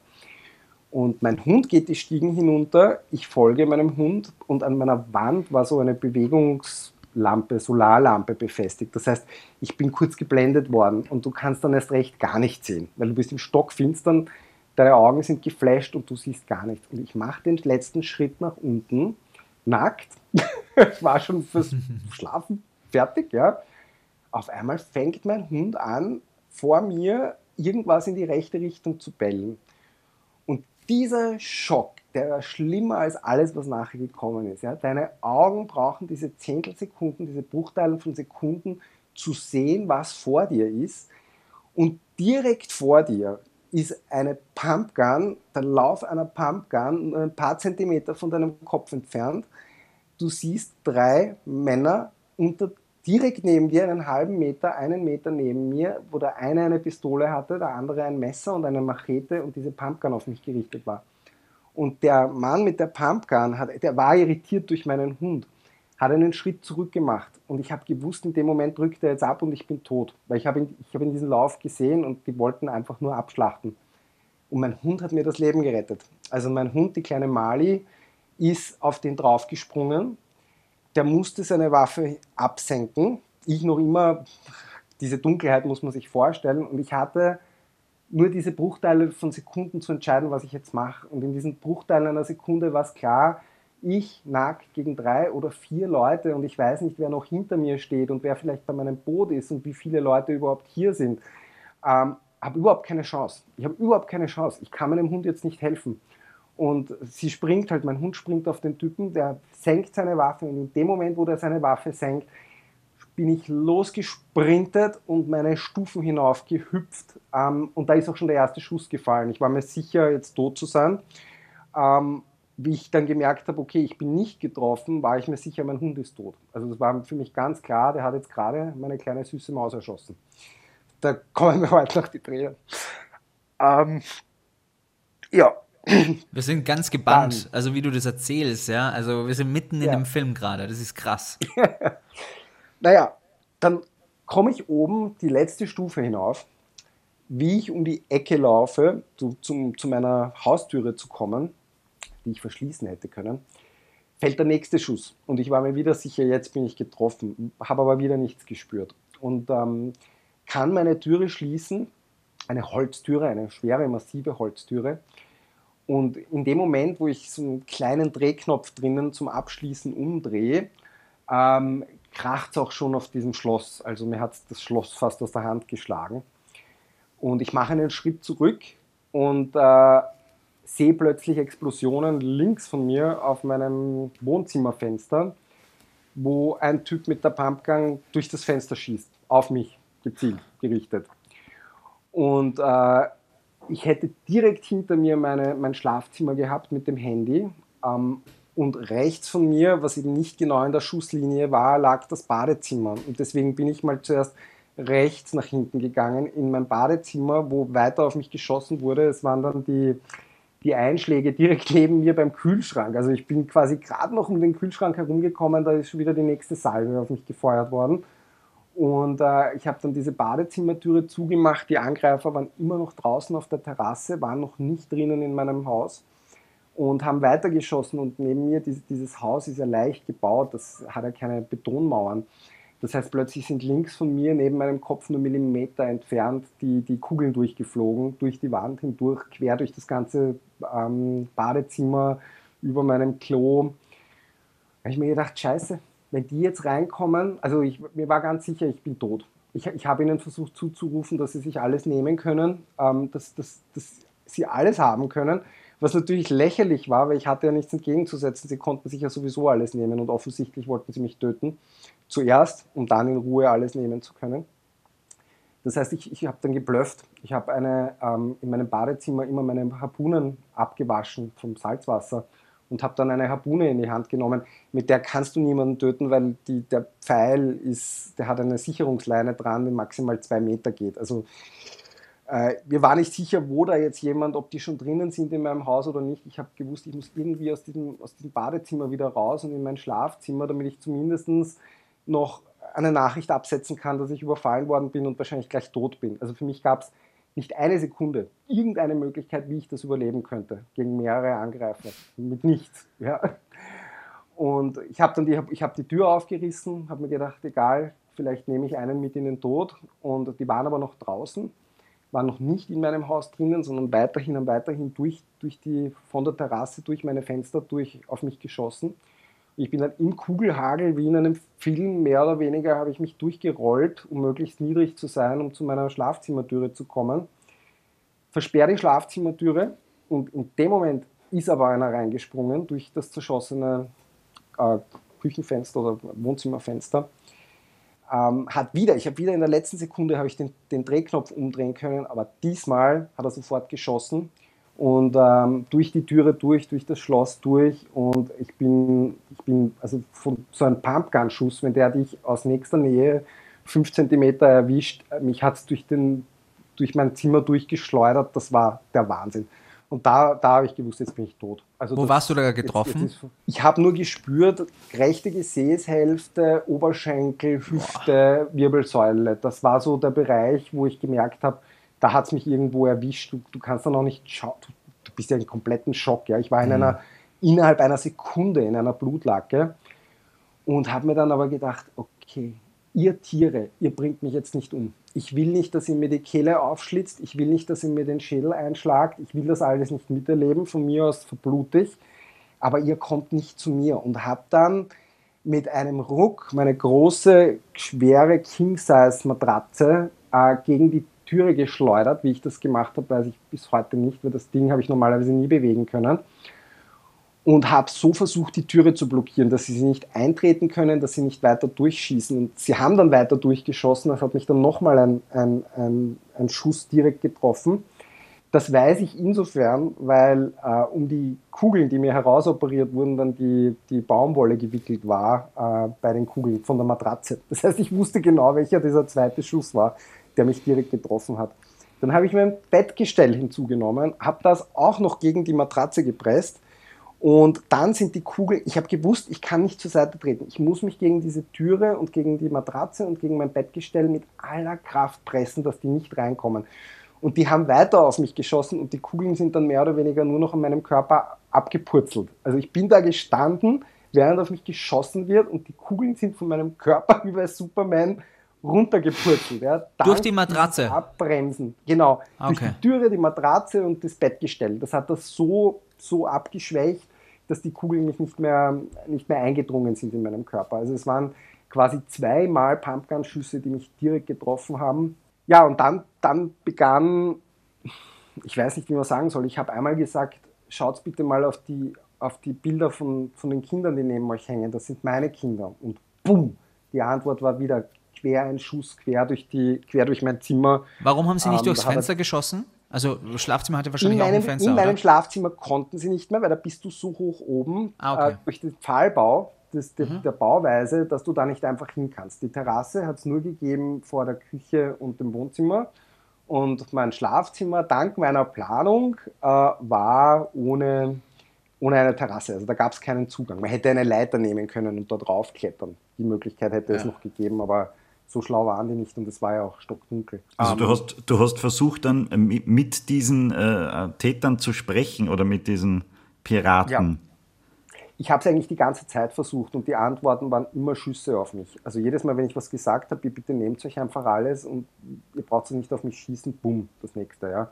Wobei es dazwischen immer wieder gesagt haben, komm raus, komm raus, wir tun dir nichts. Und dann haben sie gleich wieder geschossen. Also die waren, die waren vollkommen hinüber. Die waren auch definitiv auf Drogen, die waren vollkommen unzugänglich und, und total durchgeknallt. Und dann habe ich geschafft, mit einer Hand ähm, einfach nur in Fe ich habe nach einer Möglichkeit gesucht. Ich habe auf der Insel keine, keine Telefonverbindung, so absurd das klingt. Ich habe perfektes, schnelles Internet gehabt, aber keine Telefonverbindung. Und ähm, dann habe ich mir gedacht, wenn ich jetzt irgendjemanden kontaktiere, auch über einen Audio-Chat-Kanal, wer weiß, ob der abhebt. Deswegen habe ich einfach auf meinem Facebook-Account geschrieben, Hilfe, ich werde erschossen. Ähm, oder Hilfe, man schießt auf mich, Hilfe, ich werde erschossen. Das war alles sehr zittrig. Meine Hände waren blutverklebt, das Ganze auf einem, auf einem Smart-Display, Smartphone-Display natürlich schwierig. Ähm, die Hälfte hat man nicht lesen können, aber die Leute haben es kapiert. Also die Leute, meine Freunde in Plasencia, dem, dem Wohnort, ähm, die haben verstanden, was vor sich geht. Und äh, das habe ich aber währenddessen nicht mitbekommen. Ich wollte einfach nur, dass die Welt sozusagen weiß, dass ich gerade angegriffen werde und wenn man mich morgen nicht findet, dann habe ich gehofft, dass man irgendwo meine Leiche findet, ja, dass ich da nicht irgendwann erst in 100 Jahren von einem Schatzsucher gefunden werde, sondern dass man weiß, dass ich gerade angegriffen werde. Geil, welche Gedanken Und- man dann noch hat. So, ja, hoffentlich wird Ja, meine Leiche irgendwie gefunden. Krass. Total verrückt. Ich habe nicht daran gedacht, meine Kameras einzuschalten, ja, aber ich habe daran gedacht, ich will nicht, dass erst in 100 Jahren meine Leiche gefunden wird. Also Boah. das ist, das ist schon sehr pervers, ja, was da in deinem Kopf abgeht. Und ähm, ja, während ich diesen Hilferuf abge abgesetzt habe, äh, die haben dann gemerkt, dass sie nicht zu mir kommen konnten. Also die haben es echt probiert, auch haben versucht, die Türe einzutreten und dadurch, dass ich so fest dagegen gedrückt habe und die Türe ging zu mir nach innen auf, konnten sie sie nicht eintreten, obwohl das Schloss schon rausgeschossen war, ja, weil dieser kleine Metallzylinder ist immer noch drinnen gesteckt. Und äh, durch meinen Gegendruck haben sie es nicht geschafft. Und dann kam die Frage zuerst, gib uns dein Geld, was natürlich überhaupt kein Problem war. Ich habe versucht, mit einer Hand irgendwie Geld unter, dem, unter der Matratze und unter der Tür durchzuschieben. Und dann endlich, irgendwann kam die erlösende Frage und dann war mir klar, worum es gegangen ist. Es ging um ein Boot. Die wollten mein Boot, die wollten den Bootsmotor. Und ähm, äh, dann habe ich, in dem Fall habe ich dann meinen Schlüssel wirklich beim, bei meinem Schlafzimmerfenster nach unten auf den Boden geworfen.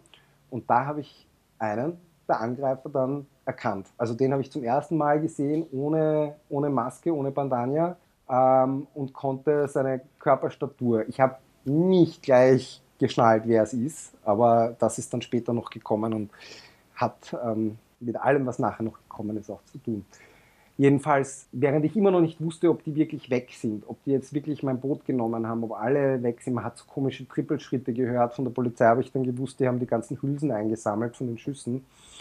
Habe ich ähm, mir gedacht, ich probiere jetzt, ob ich, und da sind wir wieder dann zurück bei meiner Ex-Frau und äh, meinen Kindern, ob ich die erreiche, obwohl es in Österreich schon zwei in der Früh war und ich habe mir gedacht, keine Chance. Und ähm, mir war irgendwie wichtig zu hinterlassen für die Mama meiner Kinder, dass ich sie lieb habe, dass ich nicht mit, wie sagt man, mit bösen Gedanken irgendwie da jetzt abtrete, weil für mich war nach wie vor klar, ich bin tot. Ja. Ich bin, diese Blutlage, in der ich war und die Schmerzen, die ich gehabt habe und abgesehen davon, du bist ja jetzt kein hartgesottener Amerikaner, der mit, mit Schusswunden zu tun hat. Für mich war nur klar, ich bin gerade von ich weiß nicht wie vielen Kugeln getroffen worden und das überlebt man nicht. ja. Mitten draußen auf einer Insel. Und äh, die war aber noch wach. Und ich habe dann mit meinen Kindern und der Mama meiner Kinder live gechattet. Äh, und, und das am Anfang war es immer noch so in Richtung Verabschieden und dann haben die mir aber Mut gemacht, dass, dass ich es schon schaffe und die waren auch schon inzwischen mit, äh, mit Polizei in Verbindung und mit meinen Freunden in Placenze und haben mir gesagt, du, die kommen, die retten dich, die holen dich. Und äh, so bin ich halt wach geblieben und nicht, und nicht irgendwie weggetreten und war mir immer noch nicht sicher, ob die wirklich alle weg sind. Ja, ich habe dann meinen Motor starten gehört ähm, und habe dann gehofft, dass die weg sind. Und das hat dann, glaube ich, zwei Stunden in Summe fast gedauert vom, vom Angriff, bis die Polizei und die Rettungskräfte gekommen sind. Äh, die, haben nicht, die haben den Schlüssel zu ihren Maschinengewehren nicht gehabt, weil der Schlüssel, den hatte irgendein Polizist mit und der war eine halbe Stunde entfernt und die mussten den Polizisten zuerst finden, damit sie zu ihren Maschinengewehren kommen konnten. Äh, während der ganze Ort Plasencia bereits sieben Boote und sieben Bootskapitäne aufgestellt hatte, um zu mir rauszufahren. Aber natürlich mussten die schwer bewaffnet sein. Ich habe auch gewarnt vor der, vor der Gefährlichkeit dieser Banditen, weil das war schon außergewöhnliche Brutalität. Ja. Immer noch via Facebook Szenen. auch? Immer via Facebook, alles via Facebook. Und in Belize läuft alles über Facebook. Also du, in Belize bist du, Facebook ist alles. Das ist auch die ganze Regierungskommunikation findet über Facebook statt. Okay. Jeder ist auf Facebook. Sondern kommen ja, die endlich. Da kommen die. Ähm, ich habe versucht, durch das Fenster durchzuwinken, um erkenntlich zu machen, dass ich das bin, dass nicht auf mich geschossen wird. Und ähm, die haben dann nach oben reingeleuchtet und äh, sind schwerst bewaffnet dann reingekommen. Sie haben dann gesagt, ich soll von der Türe weggehen. Ich bin von der Türe weggegangen, das war ein einziger Fußtritt und die Türe war offen, ohne meine Gegenwehr. Ja. Die, die Türe war sofort oh. offen. Und dann war ich da, in meiner Blutlacke nackt. Und derjenige, der der Polizei zeigen musste, wie man überhaupt zu mir hinfindet, war mein Immobilienmakler, weil der der Einzige war, wie man wirklich genau zu, zu meinem Dock in der Lagune findet, weil das alles so versteckt ist. Und ähm, draußen am Meer, acht Kilometer entfernt vom Festland. In der Nacht bei einer Kaltfront, wo die alle gedacht haben, sie gehen mehrfach über Bord, weil das so wild war. Also normalerweise fährt man da nicht am Meer. Und ich habe dann noch versucht, also der Christo, mein Immobilienmakler, hat mir geholfen, dass ich mir zumindest irgendetwas überziehe, dass ich da nicht ganz nackt bin. Und äh, meine nächste Sorge war, was mit der Mali ist, meinem Hund. Und ähm, die wollten mich natürlich, so wie ich in der, in der Verfassung, in der ich war, wollten mich natürlich sofort ans Festland bringen. Es war schon eine Ambulanz besorgt, was auch nicht ganz üblich ist in einem Entwicklungsland. Äh, wir haben dass du in einen Rettungswagen hineinkommst, ist, ist wirklich toll. Äh, normalerweise wirst du einfach auf eine Ladefläche von einem Pickup-Truck gelegt und in das nächste Krankenhaus geführt. Es war aber für mich der lokale Arzt organisiert mit seiner Ambulanz und äh, die haben schon auf mich gewartet. Und ich wollte meinen Hund finden. Ich habe gesagt, ich gehe nicht ohne meinen Hund. Und ähm, ja, man hört das, das Ganze ist immer noch sehr belastend. Ja, den Hund habe ich nicht gefunden, weder tot noch lebendig. Ähm, was mein Immobilienmakler gemeint hat, das ist ein gutes Zeichen. Ich habe dann nach 10, 15 Minuten aufgeben müssen und äh, die haben mich dann auf das Boot getragen und äh, ans Festland zurückgebracht. Und ähm, dann bin ich ins Krankenhaus gekommen, dreieinhalb Stunden Fahrt, musste Bargeld abheben, weil du bist ja nicht versichert. Du hast ja, selbst wenn ich versichert gewesen wäre, hätten die mir nicht helfen können. Mein Arzt hat mir gesagt, im öffentlichen Krankenhaus sterbe ich. Ich muss unbedingt in ein Privatkrankenhaus. Die haben ein CT-Gerät, um nachzuschauen, wo die Kugeln überall stecken, weil er gesagt hat, er kann nicht ausschließen. Eine schaut aus, wie wenn sie ganz nah bei der Wirbelsäule ist. Äh, andere Kugeln könnten Organe getroffen haben. Ähm, er hat gesagt, das muss so hochprofessionell wie nur möglich angeschaut werden. Und um, das war eine riesengroße finanzielle Herausforderung, wie ich das machen soll nach einem Jahr Speerfischen, weil ich kein Geld hatte. Ähm, meine Familie hat mir geholfen, Freunde hat mir geholfen. Wir haben dann Spenden, Spendenaktionen gestartet und, und ganz, ganz viele Menschen haben mir geholfen. Jedenfalls, ich war dann in einem Krankenhaus. Es wurde mir ein Kostenvoranschlag gemacht ähm, es hat geheißen, um 8 in der Früh werde ich operiert, nachdem die ganze Nacht über CT-Scans und so weiter gemacht worden sind. Und dann haben sie gesagt, sie haben sich verrechnet, es kostet nicht, ich weiß nicht mehr, keine 5000 Belize-Dollar, es kostet 30.000 Belize-Dollar. Und dann ging das Ganze nochmal von vorne los. Und äh, ich hatte dann einen Engel bei mir im Krankenhaus, die hat einen Check ausgestellt und, und äh, meine Freunde und Familie haben das dann erledigt. Das Heftige war, während ich auf meine Operation gewartet habe, habe ich über Facebook, jetzt weine ich wieder, die Videos bekommen, dass mein Hund gefunden wurde.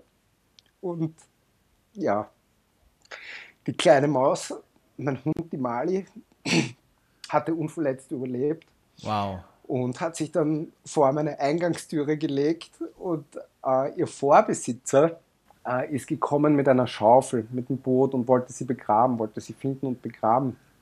Und äh, das heißt, das war der Vorbesitzer, ganz ein lieber Kerl. Äh, und ähm, die Mali wollte aber nicht weg, also die wollte von meiner Eingangstüre nicht weg. Die hat gewartet, dass ich zurückkomme und er hat es dann irgendwie geschafft, hat sie überredet und hat sie dann mit dem Boot zurückgebracht. Und das waren so die letzten Sachen, die, die geschehen sind, bevor ich äh, operiert worden bin. Und nachdem alles in Belize auf Facebook abläuft, ist auch dieses Video vom Vorbesitzer hochgeladen worden, weil ganz Belize hat mitgefiebert. Also auch in allen Nachrichten, überall war diese Geschichte. Und Auch wie in Österreich, wie Video wir ge- wissen. ja, ja, ja, ja. Ähm, na, und wie dieses Video äh, von ihm hochgeladen wurde, dass die Mali lebt, hat wirklich das ganze Land über gefeiert. Also das haben alle, alle gejubelt, dass die kleine Mali am Leben ist. so, und jetzt kann ich zum Weinen aufhören. Es klingt ja nach einem Happy End, aber ich kann verstehen, dass sich das emotional immer noch total aufwühlt. Gerade wenn man nochmal Ja. drüber redet, klar. Ja, aber, aber es Ja. war ja auch noch gar nicht das End, weil wir haben ja noch, äh, noch, Warte mal. noch mehr, oder? Ja, da, in der E-Mail ja ist ein noch. Rattenschwanz ja, nach. ja. In der E- im E-Mail steht hier abgestürzte Drogenflugzeuge, äh, Kokainpackungen auf meiner Insel. Es ging drunter und drüber. Plus ähm, eine, eine Nacht, in der du mit Nachtsichtgerät auf dem Kopf und einer vollgeladenen Pumpgun in den Händen und geladener Pistole am Halfter verbringen musstest, um dich und deinen Hund zu verteidigen. Also Moment mal, der Reihe noch. Du bist dann aus dem Krankenhaus rausgekommen, die 21 Kugeln waren aus dem Körper raus sozusagen. Wie viel hat die Nee. OP dann? an- Okay, du hast immer noch Projekt, also du hast, du hast immer noch Teil in deinem Körper oder was? Ja, sie haben sieben haben sie rausbekommen, der Rest Ah. ist noch drinnen. Ja, why not? Ähm, Da ja. ist noch ein bisschen was drin. Kann man nicht total- fliegen. Aber ja, also es ist auch nicht, es ist auch, man muss sich kugeln, zum Glück diese, diese Schrotpartikel, das sind relativ kleine Kugeln. Sie machen halt ein paar Probleme, aber es ist nicht, es ist jetzt nicht übertragisch. Na, die, wie ich aus dem Krankenhaus entlassen worden bin, nach fünf Tagen, ähm, bin ich dann nochmal alles durchgegangen, habe natürlich mehrere Polizei-Interviews gegeben und es wurden dann ganz, ganz schnell ähm, die Verbrecher gefasst. Also es wurden mit den Bootsmotoren, nämlich nicht nur mit meinem, sondern auch anderen äh, Bootsmotoren aus, aus Plasencia und aus Belize, äh, von Interpol Honduras, ähm, ich glaube insgesamt sieben, sieben Leute gefasst ähm, mit den Motoren in Honduras. Und diese Verbrecher wurden, oder diese Verdächtigen, wurden innerhalb kürzester Zeit nach Belize überstellt. Ich war sozusagen der Augenzeuge, der meine identifizieren sollte.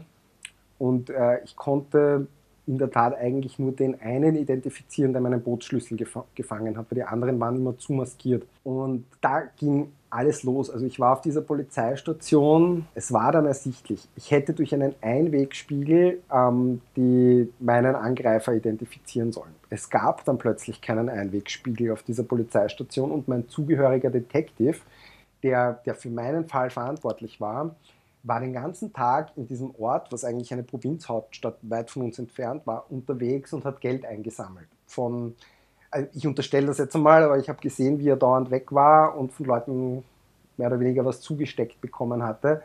Das heißt, er war Geld kassieren, um die ganze Untersuchung in die richtige Richtung zu leiten und so ist dann auch der ganze Tag verlaufen. Das kann man sich gar nicht vorstellen. Also es war dann so eindeutig, dass ich dass ich nicht aussagen soll und nicht identifizieren soll, weil ich in Gefahr bin. Ja, das war immer so die, das war immer so die Botschaft. Das war nicht mit, hey, tu das nicht, weil du wirst sonst umgebracht, sondern, puh, wenn du das machst, bist du echt in Gefahr. Ja, so auf diese Weise. Das heißt, ich wusste, wer den Überfall organisiert hat. Das wurde mir dann auch zugetragen. Derjenige stammte aus Plasencia, hat immer diese Bootsmotoren gestohlen und in Honduras verkauft, um im Gegenzug dort Kokain zu bekommen und das Kokain wiederum in Belize zu verkaufen. Das war sein Geschäftsmodell.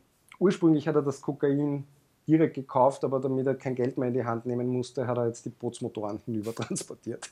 Zumindest den Teil wusste man. Der Bruder dieses Hauptverdächtigen war mein Inselnachbar. Und dieser Inselnachbar, der ist mir an dem Tag bei der Polizeianhörung, wo ich hätte identifizieren sollen, ist er zweimal auf mich zugekommen und hat mir zweimal ganz eindeutige Nachrichten überbracht, wie er ist bewaffnet, ähm, er hofft, dass ich auch bewaffnet bin, dies und jenes und das. Und äh, weil ich habe ja sicher nichts gesehen, weil es viel zu dunkel war und ich soll wissen, dass sein Bruder unschuldig ist. Ähm, und nochmal, du weißt eh, ich bin auch bewaffnet, nur zur Sicherheit. Also es, es, war, es war dann, es war echt heftig, sowohl von Polizei als auch von den Familienmitgliedern. Es wurde dann noch viel heftiger. Ich bin von der Polizei mit Pumpgun und Pistole ausgestattet worden. Ich bin ein Pazifist. Ich habe in meinem ganzen, ich war Zivildiener. Ich habe in meinem ganzen Leben nie mit Waffen zu tun gehabt und habe lernen müssen, mit Pumpguns und Pistolen zu schießen. Und diese Pistole, diese 9mm Pistole, musste ich immer an meinem Körper tragen, auch am Klo, weil so wie das damals passiert ist. Wenn du am Klo sitzt und aufstehst und rausgehen willst und jemand durch das Fenster auf dich schießt, bist du halt erledigt. Das heißt, zu jeder Sekunde ab dem Angriff war ich immer und überall bewaffnet. Selbst auf der Polizeistation bei der Gegenüberstellung, die nicht stattgefunden hat, war ich bewaffnet. Ich war immer bewaffnet. Ähm, und habe das halt auch trainieren müssen, habe das üben müssen, wie das geht. Und für mich war das eine fürchterliche Bürde. Warum, ja. warum hat diese Gegenüberstellung dann nicht stattgefunden? sie hätte dann stattfinden können am nächsten. Also es gab keinen Einwegspiegel. Ohne Einwegspiegel hätte ich sozusagen. Der ist zufälligerweise verschwunden oder was? Na, vor allem, ich frage dich jetzt mal. Ja, wir kennen doch alle die Filme und die Serien. Das ist ja nicht einfach nur ein Spiegel, vor dem du dich kurz mal hinstellst, das ist doch ein ganzer Raum. Ja. Also ja, richtig. Wie, ja. wie kannst du wie kannst du hinbeordert werden auf eine Polizeistation, wo du durch einen Einwegspiegel jemanden identifizieren sollst und hoppsala, plötzlich gibt es das nicht mehr. Also, ja. also all diese Dinge und da, davon gab es viel, viel mehr noch. Es war wie in einem Film und dann hast du gewusst, dass du mit dem Inselnachbarn zu tun hast, der der Bruder von dem Typen ist, der mit dem Drogenkartell zusammenarbeitet. Und du, die, dann haben die da muss man so weit ausholen. Die haben zwei Hunde und dann sind plötzlich dauernd diese zwei Hunde quer übers Meer zu mir geschwommen. Früher ist das alle zwei, drei Monate mal passiert. Jetzt waren sie fast täglich bei mir, weil ich hatte ja kein Boot. Somit musste die Familie des Angreifers jeden Tag kommen und konnte checken, ob ich noch Polizeieinheiten bei mir auf der Insel habe. Weil ich hatte am Anfang über Wochen Spezialeinheiten bei mir auf der Insel, die mich beschützt haben und die auch die, die, auch die Gewässer patrouilliert haben, weil sie gewusst haben, dass die Piraten noch weitere äh, Überfälle vorhatten. Und, Nur zum ähm, Verständnis, Gigi, das heißt, das heißt diese Aussage ja. in der Polizeistation hat nicht stattgefunden. Du bist mit der Waffe abgezogen, zurück auf deine Insel. Du hast noch eine Unterstützung bekommen, vorerst mal für ein paar Wochen. Wie weit war denn dieser Nachbar weg? Na, der Nachbar ist mit dem Boot fünf Minuten.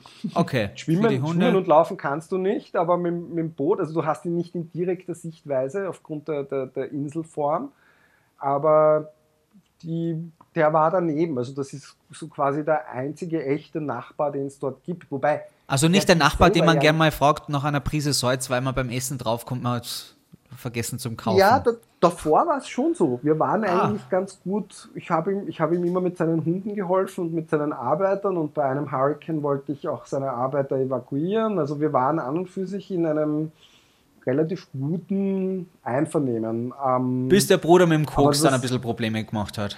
Genau. Okay. Das zählt halt dann alles. Aber das erklärt ja auch, warum die bei Sturm und Wetter damals überhaupt auf deine Insel kommen konnten. Die sind wahrscheinlich Bingo. von dort aus gestartet, oder? Bingo. Zumindest ja. wussten sie deswegen, kannten sie Platz. Mich zu überfallen in dieser Form und, und zu wissen, wo ich lebe in diesen beiden Häusern und mein Boot zu kennen und den Motor zu kennen, also all diese Dinge. Ähm, das hat Insiderwissen benötigt, aber ganz, ganz intensives, weil, wie gesagt, die Rettungskräfte wussten nicht, wie man mich findet. Die haben meinen mhm. Immobilienmakler dazu benötigt, um zu mir zu finden. Das okay, also war das von der, von, der, von der Nachbarinsel geplant und irgendwann hast du dann gedacht, so, und jetzt bin ich zurück auf der Insel, jetzt muss ich mein Leben hier verteidigen, weil die, die, die Einsatzkräfte ziehen auch wieder ab und du lebst dann jeden Tag in ständiger Angst, kommen die oder kommen die nimmer? Genau so ist es. Obwohl du nicht ausgesagt hast, das muss man auch dazu sagen. Obwohl ich nicht ausgesagt habe, aber ähm, ich wurde ja dann über, über Messenger und ich war, ich war bekannt in ganz Belize. Also jeder kannte mein Gesicht. Das heißt, all diese Angehörigen der Verdächtigen, ja, selbst wahrscheinlich von Verdächtigen, die wirklich nichts mit meinem Überfall zu tun hatten, die haben alle begonnen, mich zu kontaktieren und auszufragen und, und herauszubekommen, wo ich lebe und wo ich bin und ob ich gerade auf der Insel bin oder ob ich am Festland bin. Und du hast nicht gewusst, wer jetzt genau wirklich die größte Gefahr darstellt. Wobei eines nach wie vor klar war, diese, dass ich wusste, wer mich überfallen hat. Und äh, derjenige ist nicht lange im Gefängnis gesessen. Er wurde wegen Einwanderungsverstößen kurzfristig angeklagt und war sofort frei und war somit auf freiem Fuß. Und der wusste, dass ich weiß, dass er es ist. und sein Bruder wusste es. Und so jemanden lässt man halt nicht unbedingt gerne leben. Ne? Und es war, mein Leben im Paradies war vorbei. Also ich war nur noch, ich war jede Sekunde angespannt, ich habe auf jedes Mangrovenrascheln geachtet, auf jedes Knistern, meine ganzen Einsiedlerkrebse, äh, die, die sonst knistern. Und es, es, war, es war fürchterlich. Ich wollte aber die Insel nicht aufgeben, weil ich sie verkaufen wollte, um meinen Freunden in Europa, denen ich Geld schulde, weil die ja mit mir dieses ganze Projekt aufgebaut haben, äh, die wollte ich nicht im Stich lassen, weil wenn du so eine Insel alleine lässt und weggehst, dann ist normalerweise die Hälfte innerhalb eines Tages abgeräumt und die andere Hälfte am zweiten Tag.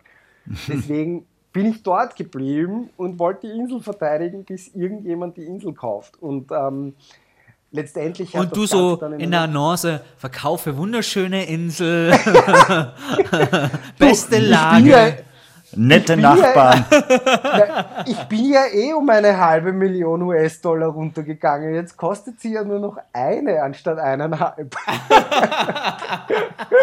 okay. Ja, es ist natürlich, ist natürlich vollkommen verrückt, ja. Und das, das wurde mir immer klarer. Wie lang sitze ich da noch? Ich sitze noch in zehn Jahren hier mit meiner Pumpgun im Anschlag. Also es kam dann zu einem echten Western Showdown, wo mir klar war, es ist vorbei. Und das war wirklich ein echter Western Showdown der Sohn des Bruders des Angreifers hätte wieder mal seine Hunde abholen sollen. Und das war alles schon über zwei Tage lang aufgebaut und von denen ein mieses Spiel, um mich zu zermürben. Und ich bin eine ganze Nacht auf meiner Terrasse gelegen mit dem Nachtsichtgerät und der Pumpgun, weil ich darauf gewartet habe, dass die, dass die kommen und mich jetzt umbringen. Und äh, auch die Hunde von denen, die hätten abgeholt werden sollen und wurden nicht abgeholt. Und ich wurde immer wieder vertröstet. Ja, Weil sie wieder zu dir rübergeschwommen sind, oder? Ja, ja, wieder genau. zu mir rübergeschwommen, aber das war inzwischen schon alles abgekatert. Ja, da war nichts mehr echt, das war reine Zermürbungs, Zermürbungstechnik. Oder eben, und das war ich mir nicht sicher, oder ein Vorwand, um mich umzubringen. So auf die Art, der hat seine Nerven verloren, wir mussten ihn in Notwehr erschießen. Jedenfalls war ich deswegen halt wirklich, wirklich doppelt und dreifach vorsichtig. Ähm, und diese Hunde, haben alle 20 Minuten zu bellen begonnen und ich habe nicht gewusst, warum. Ja, stockfinster. Die Hunde beginnen dauernd zu bellen, Boah. obwohl sie das sonst nicht gemacht haben. Ich hatte die ja öfters bei mir. Das heißt, was, was geht da vor? Ja, was, ich, ich, ich bin da im Dunkeln und deswegen Nachtsichtgerät, ganze Nacht mit der Pumpgun auf der Terrasse gelegen, geschaut, von wo ein Angreifer kommen könnte, alle vier Himmelsrichtungen. Ähm, äh, und am nächsten Tag dann erst um 16 Uhr, obwohl das 24 Stunden vorher hätte stattfinden sollen, kam dann der Sohn des Bruders des Angreifers, wo ich wusste, dass er bewaffnet ist, wo ich wusste, dass er auch ähm, Bootsmotoren stiehlt, kommt zu mir her, die Hunde springen zu ihm aufs Boot. Ähm, ich habe so gesagt, bitte, vielleicht schafft es jetzt doch einmal, dass die Hunde bei euch bleiben. Ja? Und dann hat er gesagt, ja, du solltest dir einen Zaun um die ganze Insel bauen, das hilft dir auch davor, dass du jetzt noch erschossen wirst. Und ich habe so gesagt, aha. Und dann hat er, dann, dann habe ich gesagt, aber eigentlich solltet ihr den Zaun bauen, wenn ihr nicht auf die Hunde aufpassen könnt. Und ich habe gesehen, wie er langsam sein Boot dreht. Und das war so, da ging es nicht um Hunde und um Zäune und um Inseln. Da ging es die ganze Zeit darum, mich den Zucker machen zu lassen. Ja? Zu schauen, ob ich die Waffe bei mir habe und zu schauen, ob er mich erschießen kann in Notwehr. Also das war so mein, das war so mein ganz klarer Eindruck. Ja? Und er dreht sein Boot und die Hand geht langsam in seine Hosentasche. Und ich habe gewusst, während ich einen Innenhalfter verwendet habe, die Belesianer stecken alle die Waffen und die Hälfte davon ist offensichtlich bewaffnet, stecken alle ihre Pistolen einfach in die Hosentasche. Und er hatte bereits seine Hand in der, in der Hosentasche, bei der mit Sicherheit Waffe, ja, weil das war so eindeutig, wie er da sein Brot gedreht hat. Und in dem Moment, ja, wo es wirklich so darum ging, wer zieht jetzt als erster, wer schießt den anderen, ich stehe zwar am festen Deck und es wackelt nichts, aber ähm, dafür hat er das Boot, wo er sich ducken kann und wo ich ihn eventuell nicht erschießen kann und all diese Dinge, ja. Und dann habe ich mir gedacht, weißt du was? Aus? wo bin ich hier? Scheiß drauf! Scheiß auf die Insel! Scheiß auf das Geld! Scheiß auf die Waffen! Es ist vorbei. Und ich habe zum Lachen begonnen und habe ihm gesagt, weißt was, es ist alles gut. Ähm, mach dir keine Sorgen um Hundezäune oder um irgendetwas anderes in deiner Familie. Ich bin in ein paar Tagen weg. Und habe mich umgedreht und habe nicht mal geschaut, ob, ob er jetzt noch zieht und auf mich schießt oder nicht. Und es war für mich erledigt. Und ähm, das war's. Das war die Entscheidung. So wie ich Jahre zuvor innerhalb von einer Sekunde in meinem Büro in Brunnen am Gebirge entschieden habe, ich kaufe mir eine Insel, habe ich innerhalb einer Sekunde entschieden, dass es das war. Und dass es nichts von dem irgendwas wert ist, da weiter mein Leben zu riskieren. Und dann ist es schlagartig gegangen. Ich habe einen meiner Tourguides, der passt ab jetzt auf jetzt eine Insel auf. Wir, verschauen, wir schauen weiter, dass wir sie verkaufen. Ähm, ich ähm, habe jetzt sogar wieder Gäste gehabt in diesem neuen Setting, weil ohne mich ist da keine Gefahr mehr. Es gibt jetzt auch die Küstenwache, die direkt daneben stationiert ist. Äh, und letztendlich mache ich mir um das keine Gedanken mehr. Das wow. alles erledigt. Weil es war dann mein Aufpasser und das sind die Drogen, die, die Kokainpackerl und die angeschwemmten. Das Leichen. wollte ich noch Also fragen das- tatsächlich. Abgestürzte Ja, Drogenflugzeuge müssen wir noch klären, Kokainpackungen auf der Insel und Ja. Leichen. Angeschwemmte. Ich habe, ähm, es war zweimal mit abgestürzten Flugzeugen. Bei meinen allerersten Schussübungen, wo mir gezeigt wurde, wie ich mit der Pistole umgehe, ähm, sind wir, es gibt, ich bin davon ausgegangen, ich bin ein Laie. Ich habe keine Ahnung mit Waffen. Die werden mich auf irgendeine Schussrange, auf eine Shooting Range bringen, wo ich auf so schöne Ziele mit diesen Kreisen und roten Punkten in der Mitte zielen kann. Kurz zeittechnisch, das war zwischen deiner vermeintlichen Aussage und der Rückkehr auf die Insel. Das war vor der vermeintlichen Aussage. Ich bin sofort bewaffnet worden, Okay. wie ich aus dem Krankenhaus rausgekommen Ah, bin. okay, ich glaube, sechs Tage nachher oder so. Also ich war wirklich sehr, sehr schnell bewaffnet. Mhm. Der, der Police Commissioner wollte, dass ich sofort voll bewaffnet bin und mich immer verteidigen kann. Ähm, und ähm, ja, der, der, der Polizist, wie ich gesagt habe, ja, wo gibt's Shooting Range? Und er hat gesagt, na nix Shooting Range. Wir müssen irgendwo hinfahren, wo wir hoffentlich niemanden Unschuldigen erschießen und äh, nehmen einen Zivilisten mit, weil der weiß wiederum da ein relativ gutes Gelände im Busch, wo wir schießen gehen können. Und ich bin dann mit diesen Zivilisten und den Polizisten eine halbe Stunde quer durch eine Pampa gefahren, ähm, wildeste Steppe. Und auf einmal stoßen wir auf ein frisch abgestürztes, notgelandetes Drogenflugzeug. Mit der, der, der Zivilist hat nur gesagt, fuck, fuck, fuck, stop, stop. Der, ich habe rausspringen müssen, hat gesagt, ich soll in Deckung gehen. Und ich habe gesagt, was heißt, ich soll in Deckung gehen? Wir sind hier mitten in der Steppe. Redest du gerade von Drogenkartellen, die jetzt auf uns schießen? Und er hat gesagt, die sind alle hier. Die laden gerade das Drogenflugzeug aus. Ich habe gesagt, ja, wie soll ich mich dann hinter dem Truck verstecken, wenn die um uns herumstehen? Und der Polizist ist von der Ladefläche runterge runtergesprungen, hat sich auch versucht, so neben dem Truck irgendwie in Deckung zu bringen. Der Zivilist hat mitgehabt, so ein, ein, wie ein Scharfschützengewehr. Ja? Und ich habe noch nie mit der Pistole geschossen und habe sie durchgeladen, aber das habe ich schon gewusst, wie das funktioniert, ja, weil das habe ich, zumindest das habe ich schon üben können. Und äh, dann, dann hat sich der Polizist langsam dem Drogenflugzeug angepirscht und der andere hat ihm Deckung gegeben und ich habe Deckung gegeben, ohne zu wissen, wie man Deckung gibt. Ja. Dann, dann hat sich herausgestellt, also das war gerade erst notgelandet in der Nacht zuvor, also nicht notgelandet, sondern irgendwie halt bewusst bruchgelandet. Das passiert so an der Grenze zu Mexiko da werden die Drogen dann umgeladen. Und es waren ganz, ganz viele weiße Kanister vor dem, vor dem Flugzeug. Ich habe davon dann auch ein Foto gemacht, ähm, die, die noch blaue Flüssigkeit drinnen hatten, wobei das Flugkerosin sein könnte oder gelöstes Kokain oder was auch immer. Auf alle Fälle war das eine riesengroße Kokainladung, die da eine Nacht vorher weg, weggebracht wurde. Und zum Glück war niemand mehr da. Das war aber dann nicht das. Die Leichen auch nicht, also wann die, die, die Toten? Der, nein, es gab kein, nein, es, es, man muss sich vorstellen, das war eine Beechcraft, eine zweimotorige Beechcraft mit einem Piloten. Drinnen gelegen ist noch das ähm, Navigationsgerät. Also ich habe natürlich nichts angefasst. Es ist dann eine Herrschaft von, von Polizeispezialeinheiten gekommen. Ich glaube, eine Stunde später waren 100 Polizisten um uns herum, nachdem wir die Position durchgegeben haben. Ähm, ich habe übrigens meine Schussübungen dann dort trotzdem gemacht. Auch davon habe ich ein Video. Neben dem abgestürzten Drogenflugzeug habe ich meine ersten Schüsse gemacht.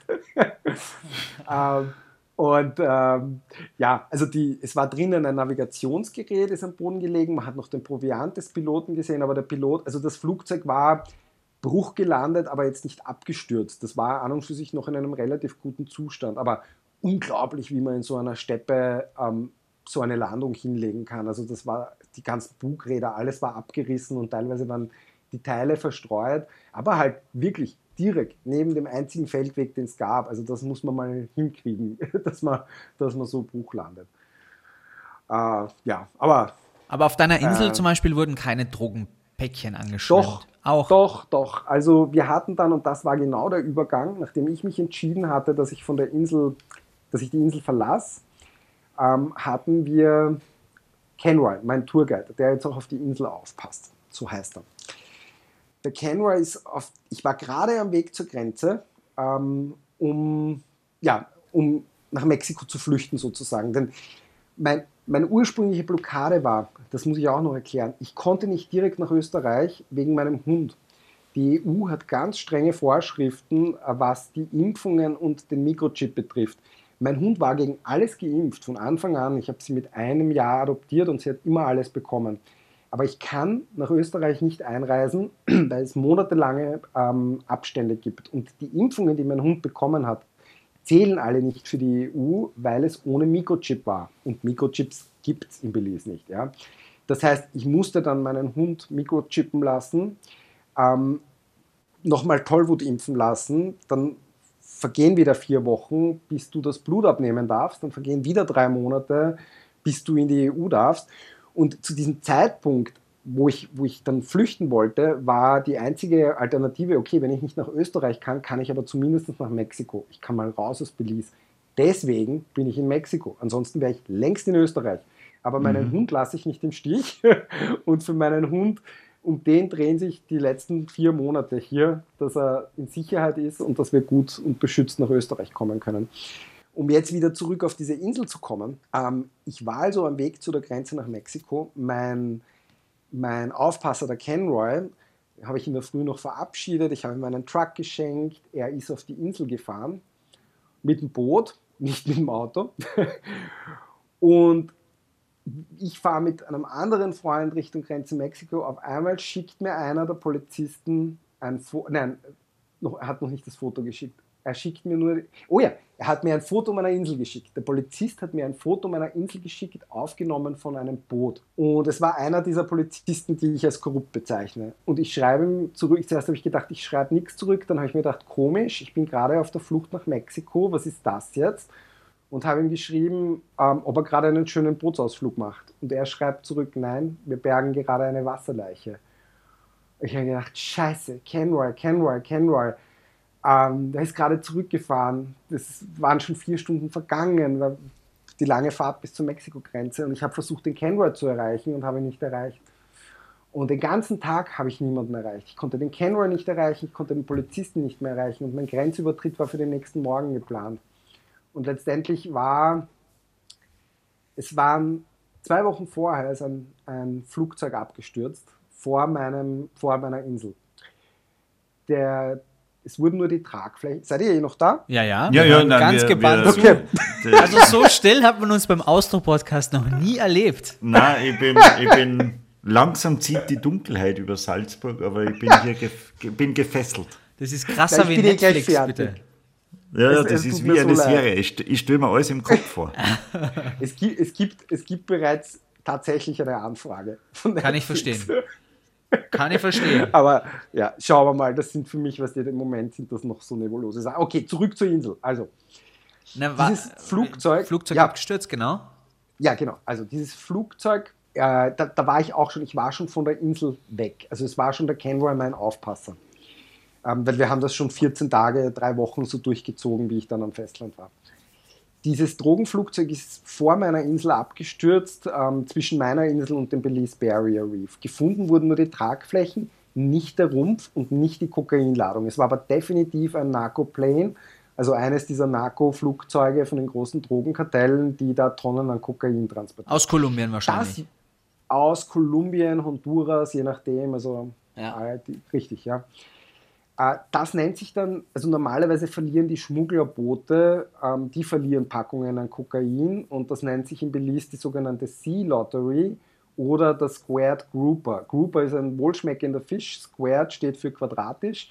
Sprich, wenn du einen Squared Grouper gefangen hast, hast du ein Kokainpaket gefunden.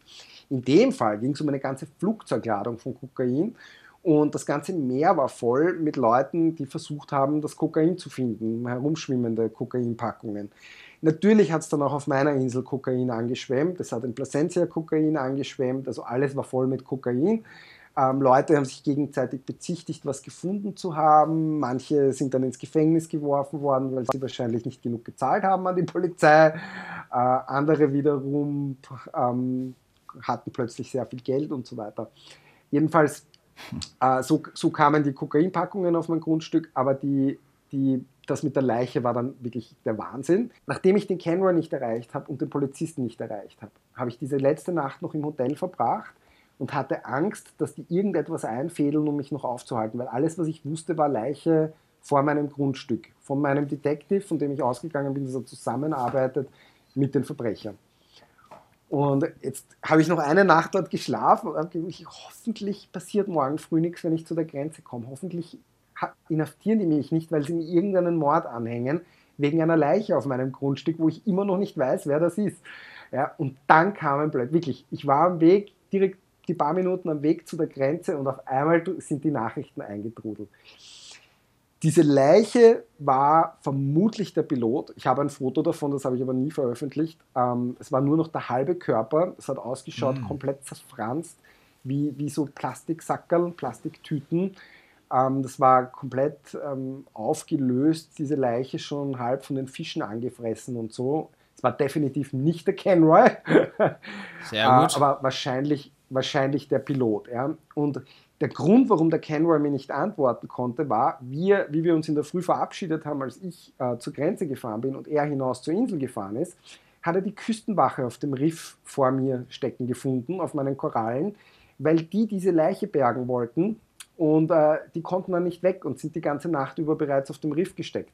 Und der Kenroy hat die versorgt und dann haben sie dieses andere Polizeiboot gerufen, von dem mir der Polizist dann das Foto geschickt hat oder mir dann eben gesagt hat, er, ähm, äh, er birgt gerade eine Wasserleiche, hatte dann aber kein Internet mehr. Und äh, das heißt, die waren, der Kenroy war fix und fertig, weil der Kenroy musste dann mit seinem kleinen Boot, das Polizeiboot war auch zu groß, das ist auch stecken geblieben, die konnten zu der Leiche nicht hin. Und mein Aufpasser, der Kenroy, ist dann mit seinem kleinen Boot zu der Leiche hin im Wasser, hat die selber eigenhändig auf sein Boot gezogen, Boah. in den Leichensack gesteckt und so der Polizei und der Küstenwache übergeben. Der Kenroy war natürlich fix und fertig mit den Nerven, hat dann sein Handy nicht mehr angerührt und sich deswegen erst am nächsten Morgen bei mir gemeldet. Und der Polizist war mit der ganzen äh, Büro, Bürokratie beschäftigt und auch deswegen erst am nächsten Morgen mehr bei mir gemeldet und mir dann das Foto von der Wasserleiche geschickt und gesagt, nein, alles gut, es ist nicht der Kenroy, wahrscheinlich ist es der Pilot und so. Aber das waren meine letzten Sekunden, bevor ich, bevor ich aus Belize raus konnte und ich bis zuletzt nicht gewusst habe, geht das jetzt alles gut oder wird mir da noch irgendwas in die Schuhe geschoben, dass ich nicht aus dem Land raus kann. Und ja, und danach, ich sage euch, ich bin wie es über die Grenze dann ging in Mexiko, ich habe in meinem Kopf alles gemacht. Lambada getanzt, Don't Worry, Be Happy gesungen. Es war einfach mit einem Schlag, ich bin am Leben, Mali, wir haben es geschafft, wir sind jetzt in Sicherheit, uns kann nichts mehr passieren. Das ist eine Wahnsinn. unglaubliche Das ist- Geschichte. Ja, das ist das, das, ist das Ärgste, was ich, was, was ich jemals gehört habe, eigentlich. Das abenteuerlichste, gefährlichste und ärgste gleichzeitig. Wir sind wirklich selten sprachlos, aber du hast es geschafft, Gigi. Ohne, ohne Scheiß, das ist ein Wahnsinn. Äh, Für wie viel? Es tut mir leid, dass ich so viel geplappert habe. Ich habe das versucht irgendwie kurz, aber Alles gut, alles Kopf- gut. Wir haben ja. ja. die Zeit beim Podcast. Warum einkürzen, wenn Ja. die Geschichte dermaßen krass spannend ist? Jetzt würde mich nochmal ganz kurz interessieren, für wie viel Geld hast du die Insel damals gekauft? 162.500 Wow. US-Dollar. Okay. Und in der Zwischenzeit haben wir über 500.000 Euro dort liegen, also 600 600.000. mit der ganzen Aufrüstung. Und wir haben jetzt rausgehört, es geht zurück nach Wien, also zum Zeitpunkt der Veröffentlichung hier vom Austro-Podcast bist du im besten Fall schon zurück in Wien. Wenn es dir dort nicht taugt, dann hast du gesagt, dann gehst du vielleicht nach Kroatien oder Griechenland, aber nur so viel sei gesagt, da ist auch im Winter ganz schön kalt. Also insofern. Ja, ich weiß. aber, aber das Schöne an deiner Geschichte ist ja, und das zeigt das, was du jetzt erzählt hast, egal in was für einer Routine und in was für ein Hamsterrad man steckt, man kann sich aus allem befreien und ich höre das bei dir jetzt so raus, trotz des Abenteuers, was du so erlebt hast, wenn man sich dann befreit, dann hat man vor allem das Gefühl, auch wenn es nicht immer gerade läuft, wie bei dir auch, dass es einen das Gefühl gibt, man kann irgendwie immer wieder was Neues anfangen, ohne dabei Ängste zu haben. Erstmal relativ Ja. unbedarft, diese Leichtigkeit, die kriegt man durchs Probieren, so wie du jetzt. Also wie die da so vernehmen, das finde ich einfach mega genial. Also für all jene, die irgendwie jetzt so in einen Job stecken und nicht wissen, ob sie das Richtige mit dem Leben machen, was würdest du denen raten? Einfach mal die Koffer packen und wild sein. Oh, die können einen Monat auf meiner Insel verbringen. Ich glaube, danach haben sie keine Probleme mehr. Naja, die Frage ist, ist der Nachbar dann nur da, ja? Aber gut. Naja, Das meine ich naja, ja. Das löst alle Probleme. Da Für machen sie jeden- dann um solche Dinge keine Gedanken mehr. für jeden anderen ist ja die Insel ungefährlich, ne? Also die, woll- die wollten ja nur dich. Also Naja, es jeder fragt andere sich für kann wie ja lang. gerne. Es fragt sich für wie lang. Ja, bis zum, naja, muss ja nichts passieren. Es ist ja auch die ersten Jahre nichts passiert. Also so gesehen, es war ja eigentlich nur Corona-Schuld und die damit äh, die, die Not, oder? Die steigende Kriminalität und so weiter, hat halt vieles zusammengespielt. Das heißt ja jetzt nicht, dass das dort immer, immer wahnsinnig gefährlich ist. Es ist insofern die Insel wahrscheinlich jetzt einer der sichersten Plätze, weil jede Spezialeinheit dort stationiert war und die Küstenwache ziemlich in der Nähe stationiert ist. Dann könntest du was jetzt jetzt zurück. andere Leute betrifft. Naja, Okay, für gut. mich, ich hatte die Situation ja trotzdem. Und Ja. selbst mit den Spezialeinheiten und mit der Küstenwache daneben, ich war ein Risiko. Also ich als Augenzeuge, ich war gefährdet. Für andere Leute ist es wahrscheinlich sehr, sehr sicher. Belize generell, muss ich zurzeit sagen, ist nicht so lustig. Die Kriminalitätsrate, die Morde, äh, die, es ist halt es ist halt schon anders in einem Entwicklungsland, das vom Tourismus lebt und in einer, immer noch in einer Pandemie steckt. Und das spült einfach alles nach oben. Das alles an Kriminalität, Verzweiflung, Brutalität, das kommt alles an die Oberfläche. Dabei war Belize Glaubst du- eigentlich vor dem Lockdown relativ safe. Also ich hab Das Belize musst, du, das musst du wissen als, als Weltenbummler. ja, ich hab Belize als, Also- als die Schweiz von, von Mittelamerika äh, wahrgenommen. Ne? Be- Also Belize, hat, Belize hatte immer schon eine der höchsten Mordraten Okay. mit, ihren 100, mit, mit ihren 450.000 Einwohnern. Aber all das war fokussiert in Belize City und in Ja. der Drogenszene, in der Gangszene. Touristen waren sicher.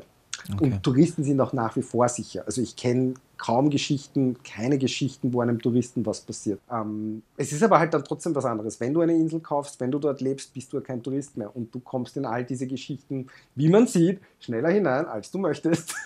Glaubst du, dass du deine Insel jemals in deinem Leben noch einmal siehst? ja, ich will meine Insel nicht mehr wiedersehen. Äh, es gab einen ganz lustigen Moment, wie ich das allerletzte Mal von ihr weggefahren bin, hatte, bin ich an Bord von meinem Tourguide Kenroy gesessen und ich hatte ja nach wie vor kein Boot. Und äh, ich hätte gedacht, es berührt mich emotional, dass ich mich von der Insel verabschiede. Und alles, was ich gesehen habe, war sehr viel Arbeit, dass ich was Schönes daraus gemacht habe, aber dass es komplett abgehakt ist und dass ich es wirklich nicht mehr sehen will. Was mich dann emotional berührt hat, war, ähm, ich hätte gerne das allerletzte Mal meine Insel mit meinem, mit meinem eigenen Boot verlassen oder zumindest am Steuer meines Bootes. Ich habe aber zum Kenroy nichts gesagt und habe ganz brav meine Mali gestreichelt.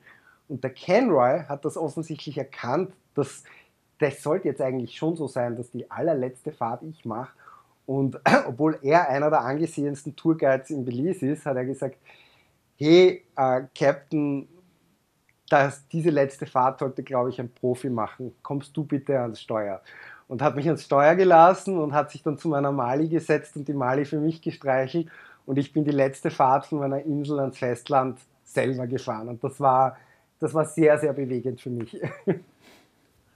Wow, Gigi, äh, wir danken dir für diese unglaubliche Geschichte, für diese Eindrücke, für die Gänsehaut, die wir zwischenzeitlich haben. Du hast es sehr nachvollziehbar nachvollziehbar erzählt und ähm, ich, ich, normalerweise verbringt man abends irgendwie vom Fernseher, aber das habe ich heute zum Beispiel überhaupt nicht Das war, gebraucht. das, war doch, das war doch besser als Fernsehen. tausendmal, das war tausendmal besser wie jede Serie.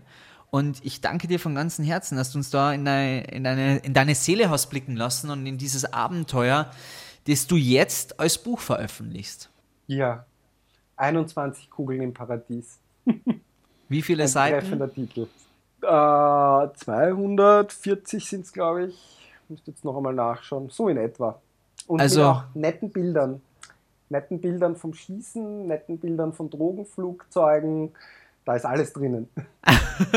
Wer denkt irgendwie, Pablo Escobar ist äh, krass, ich finde deine Geschichte nur viel krasser, weil als Österreicher ist man ja so behütet tatsächlich immer in unserem Land und dann plötzlich geht man woanders hin und steckt mittendrin im Abenteuer.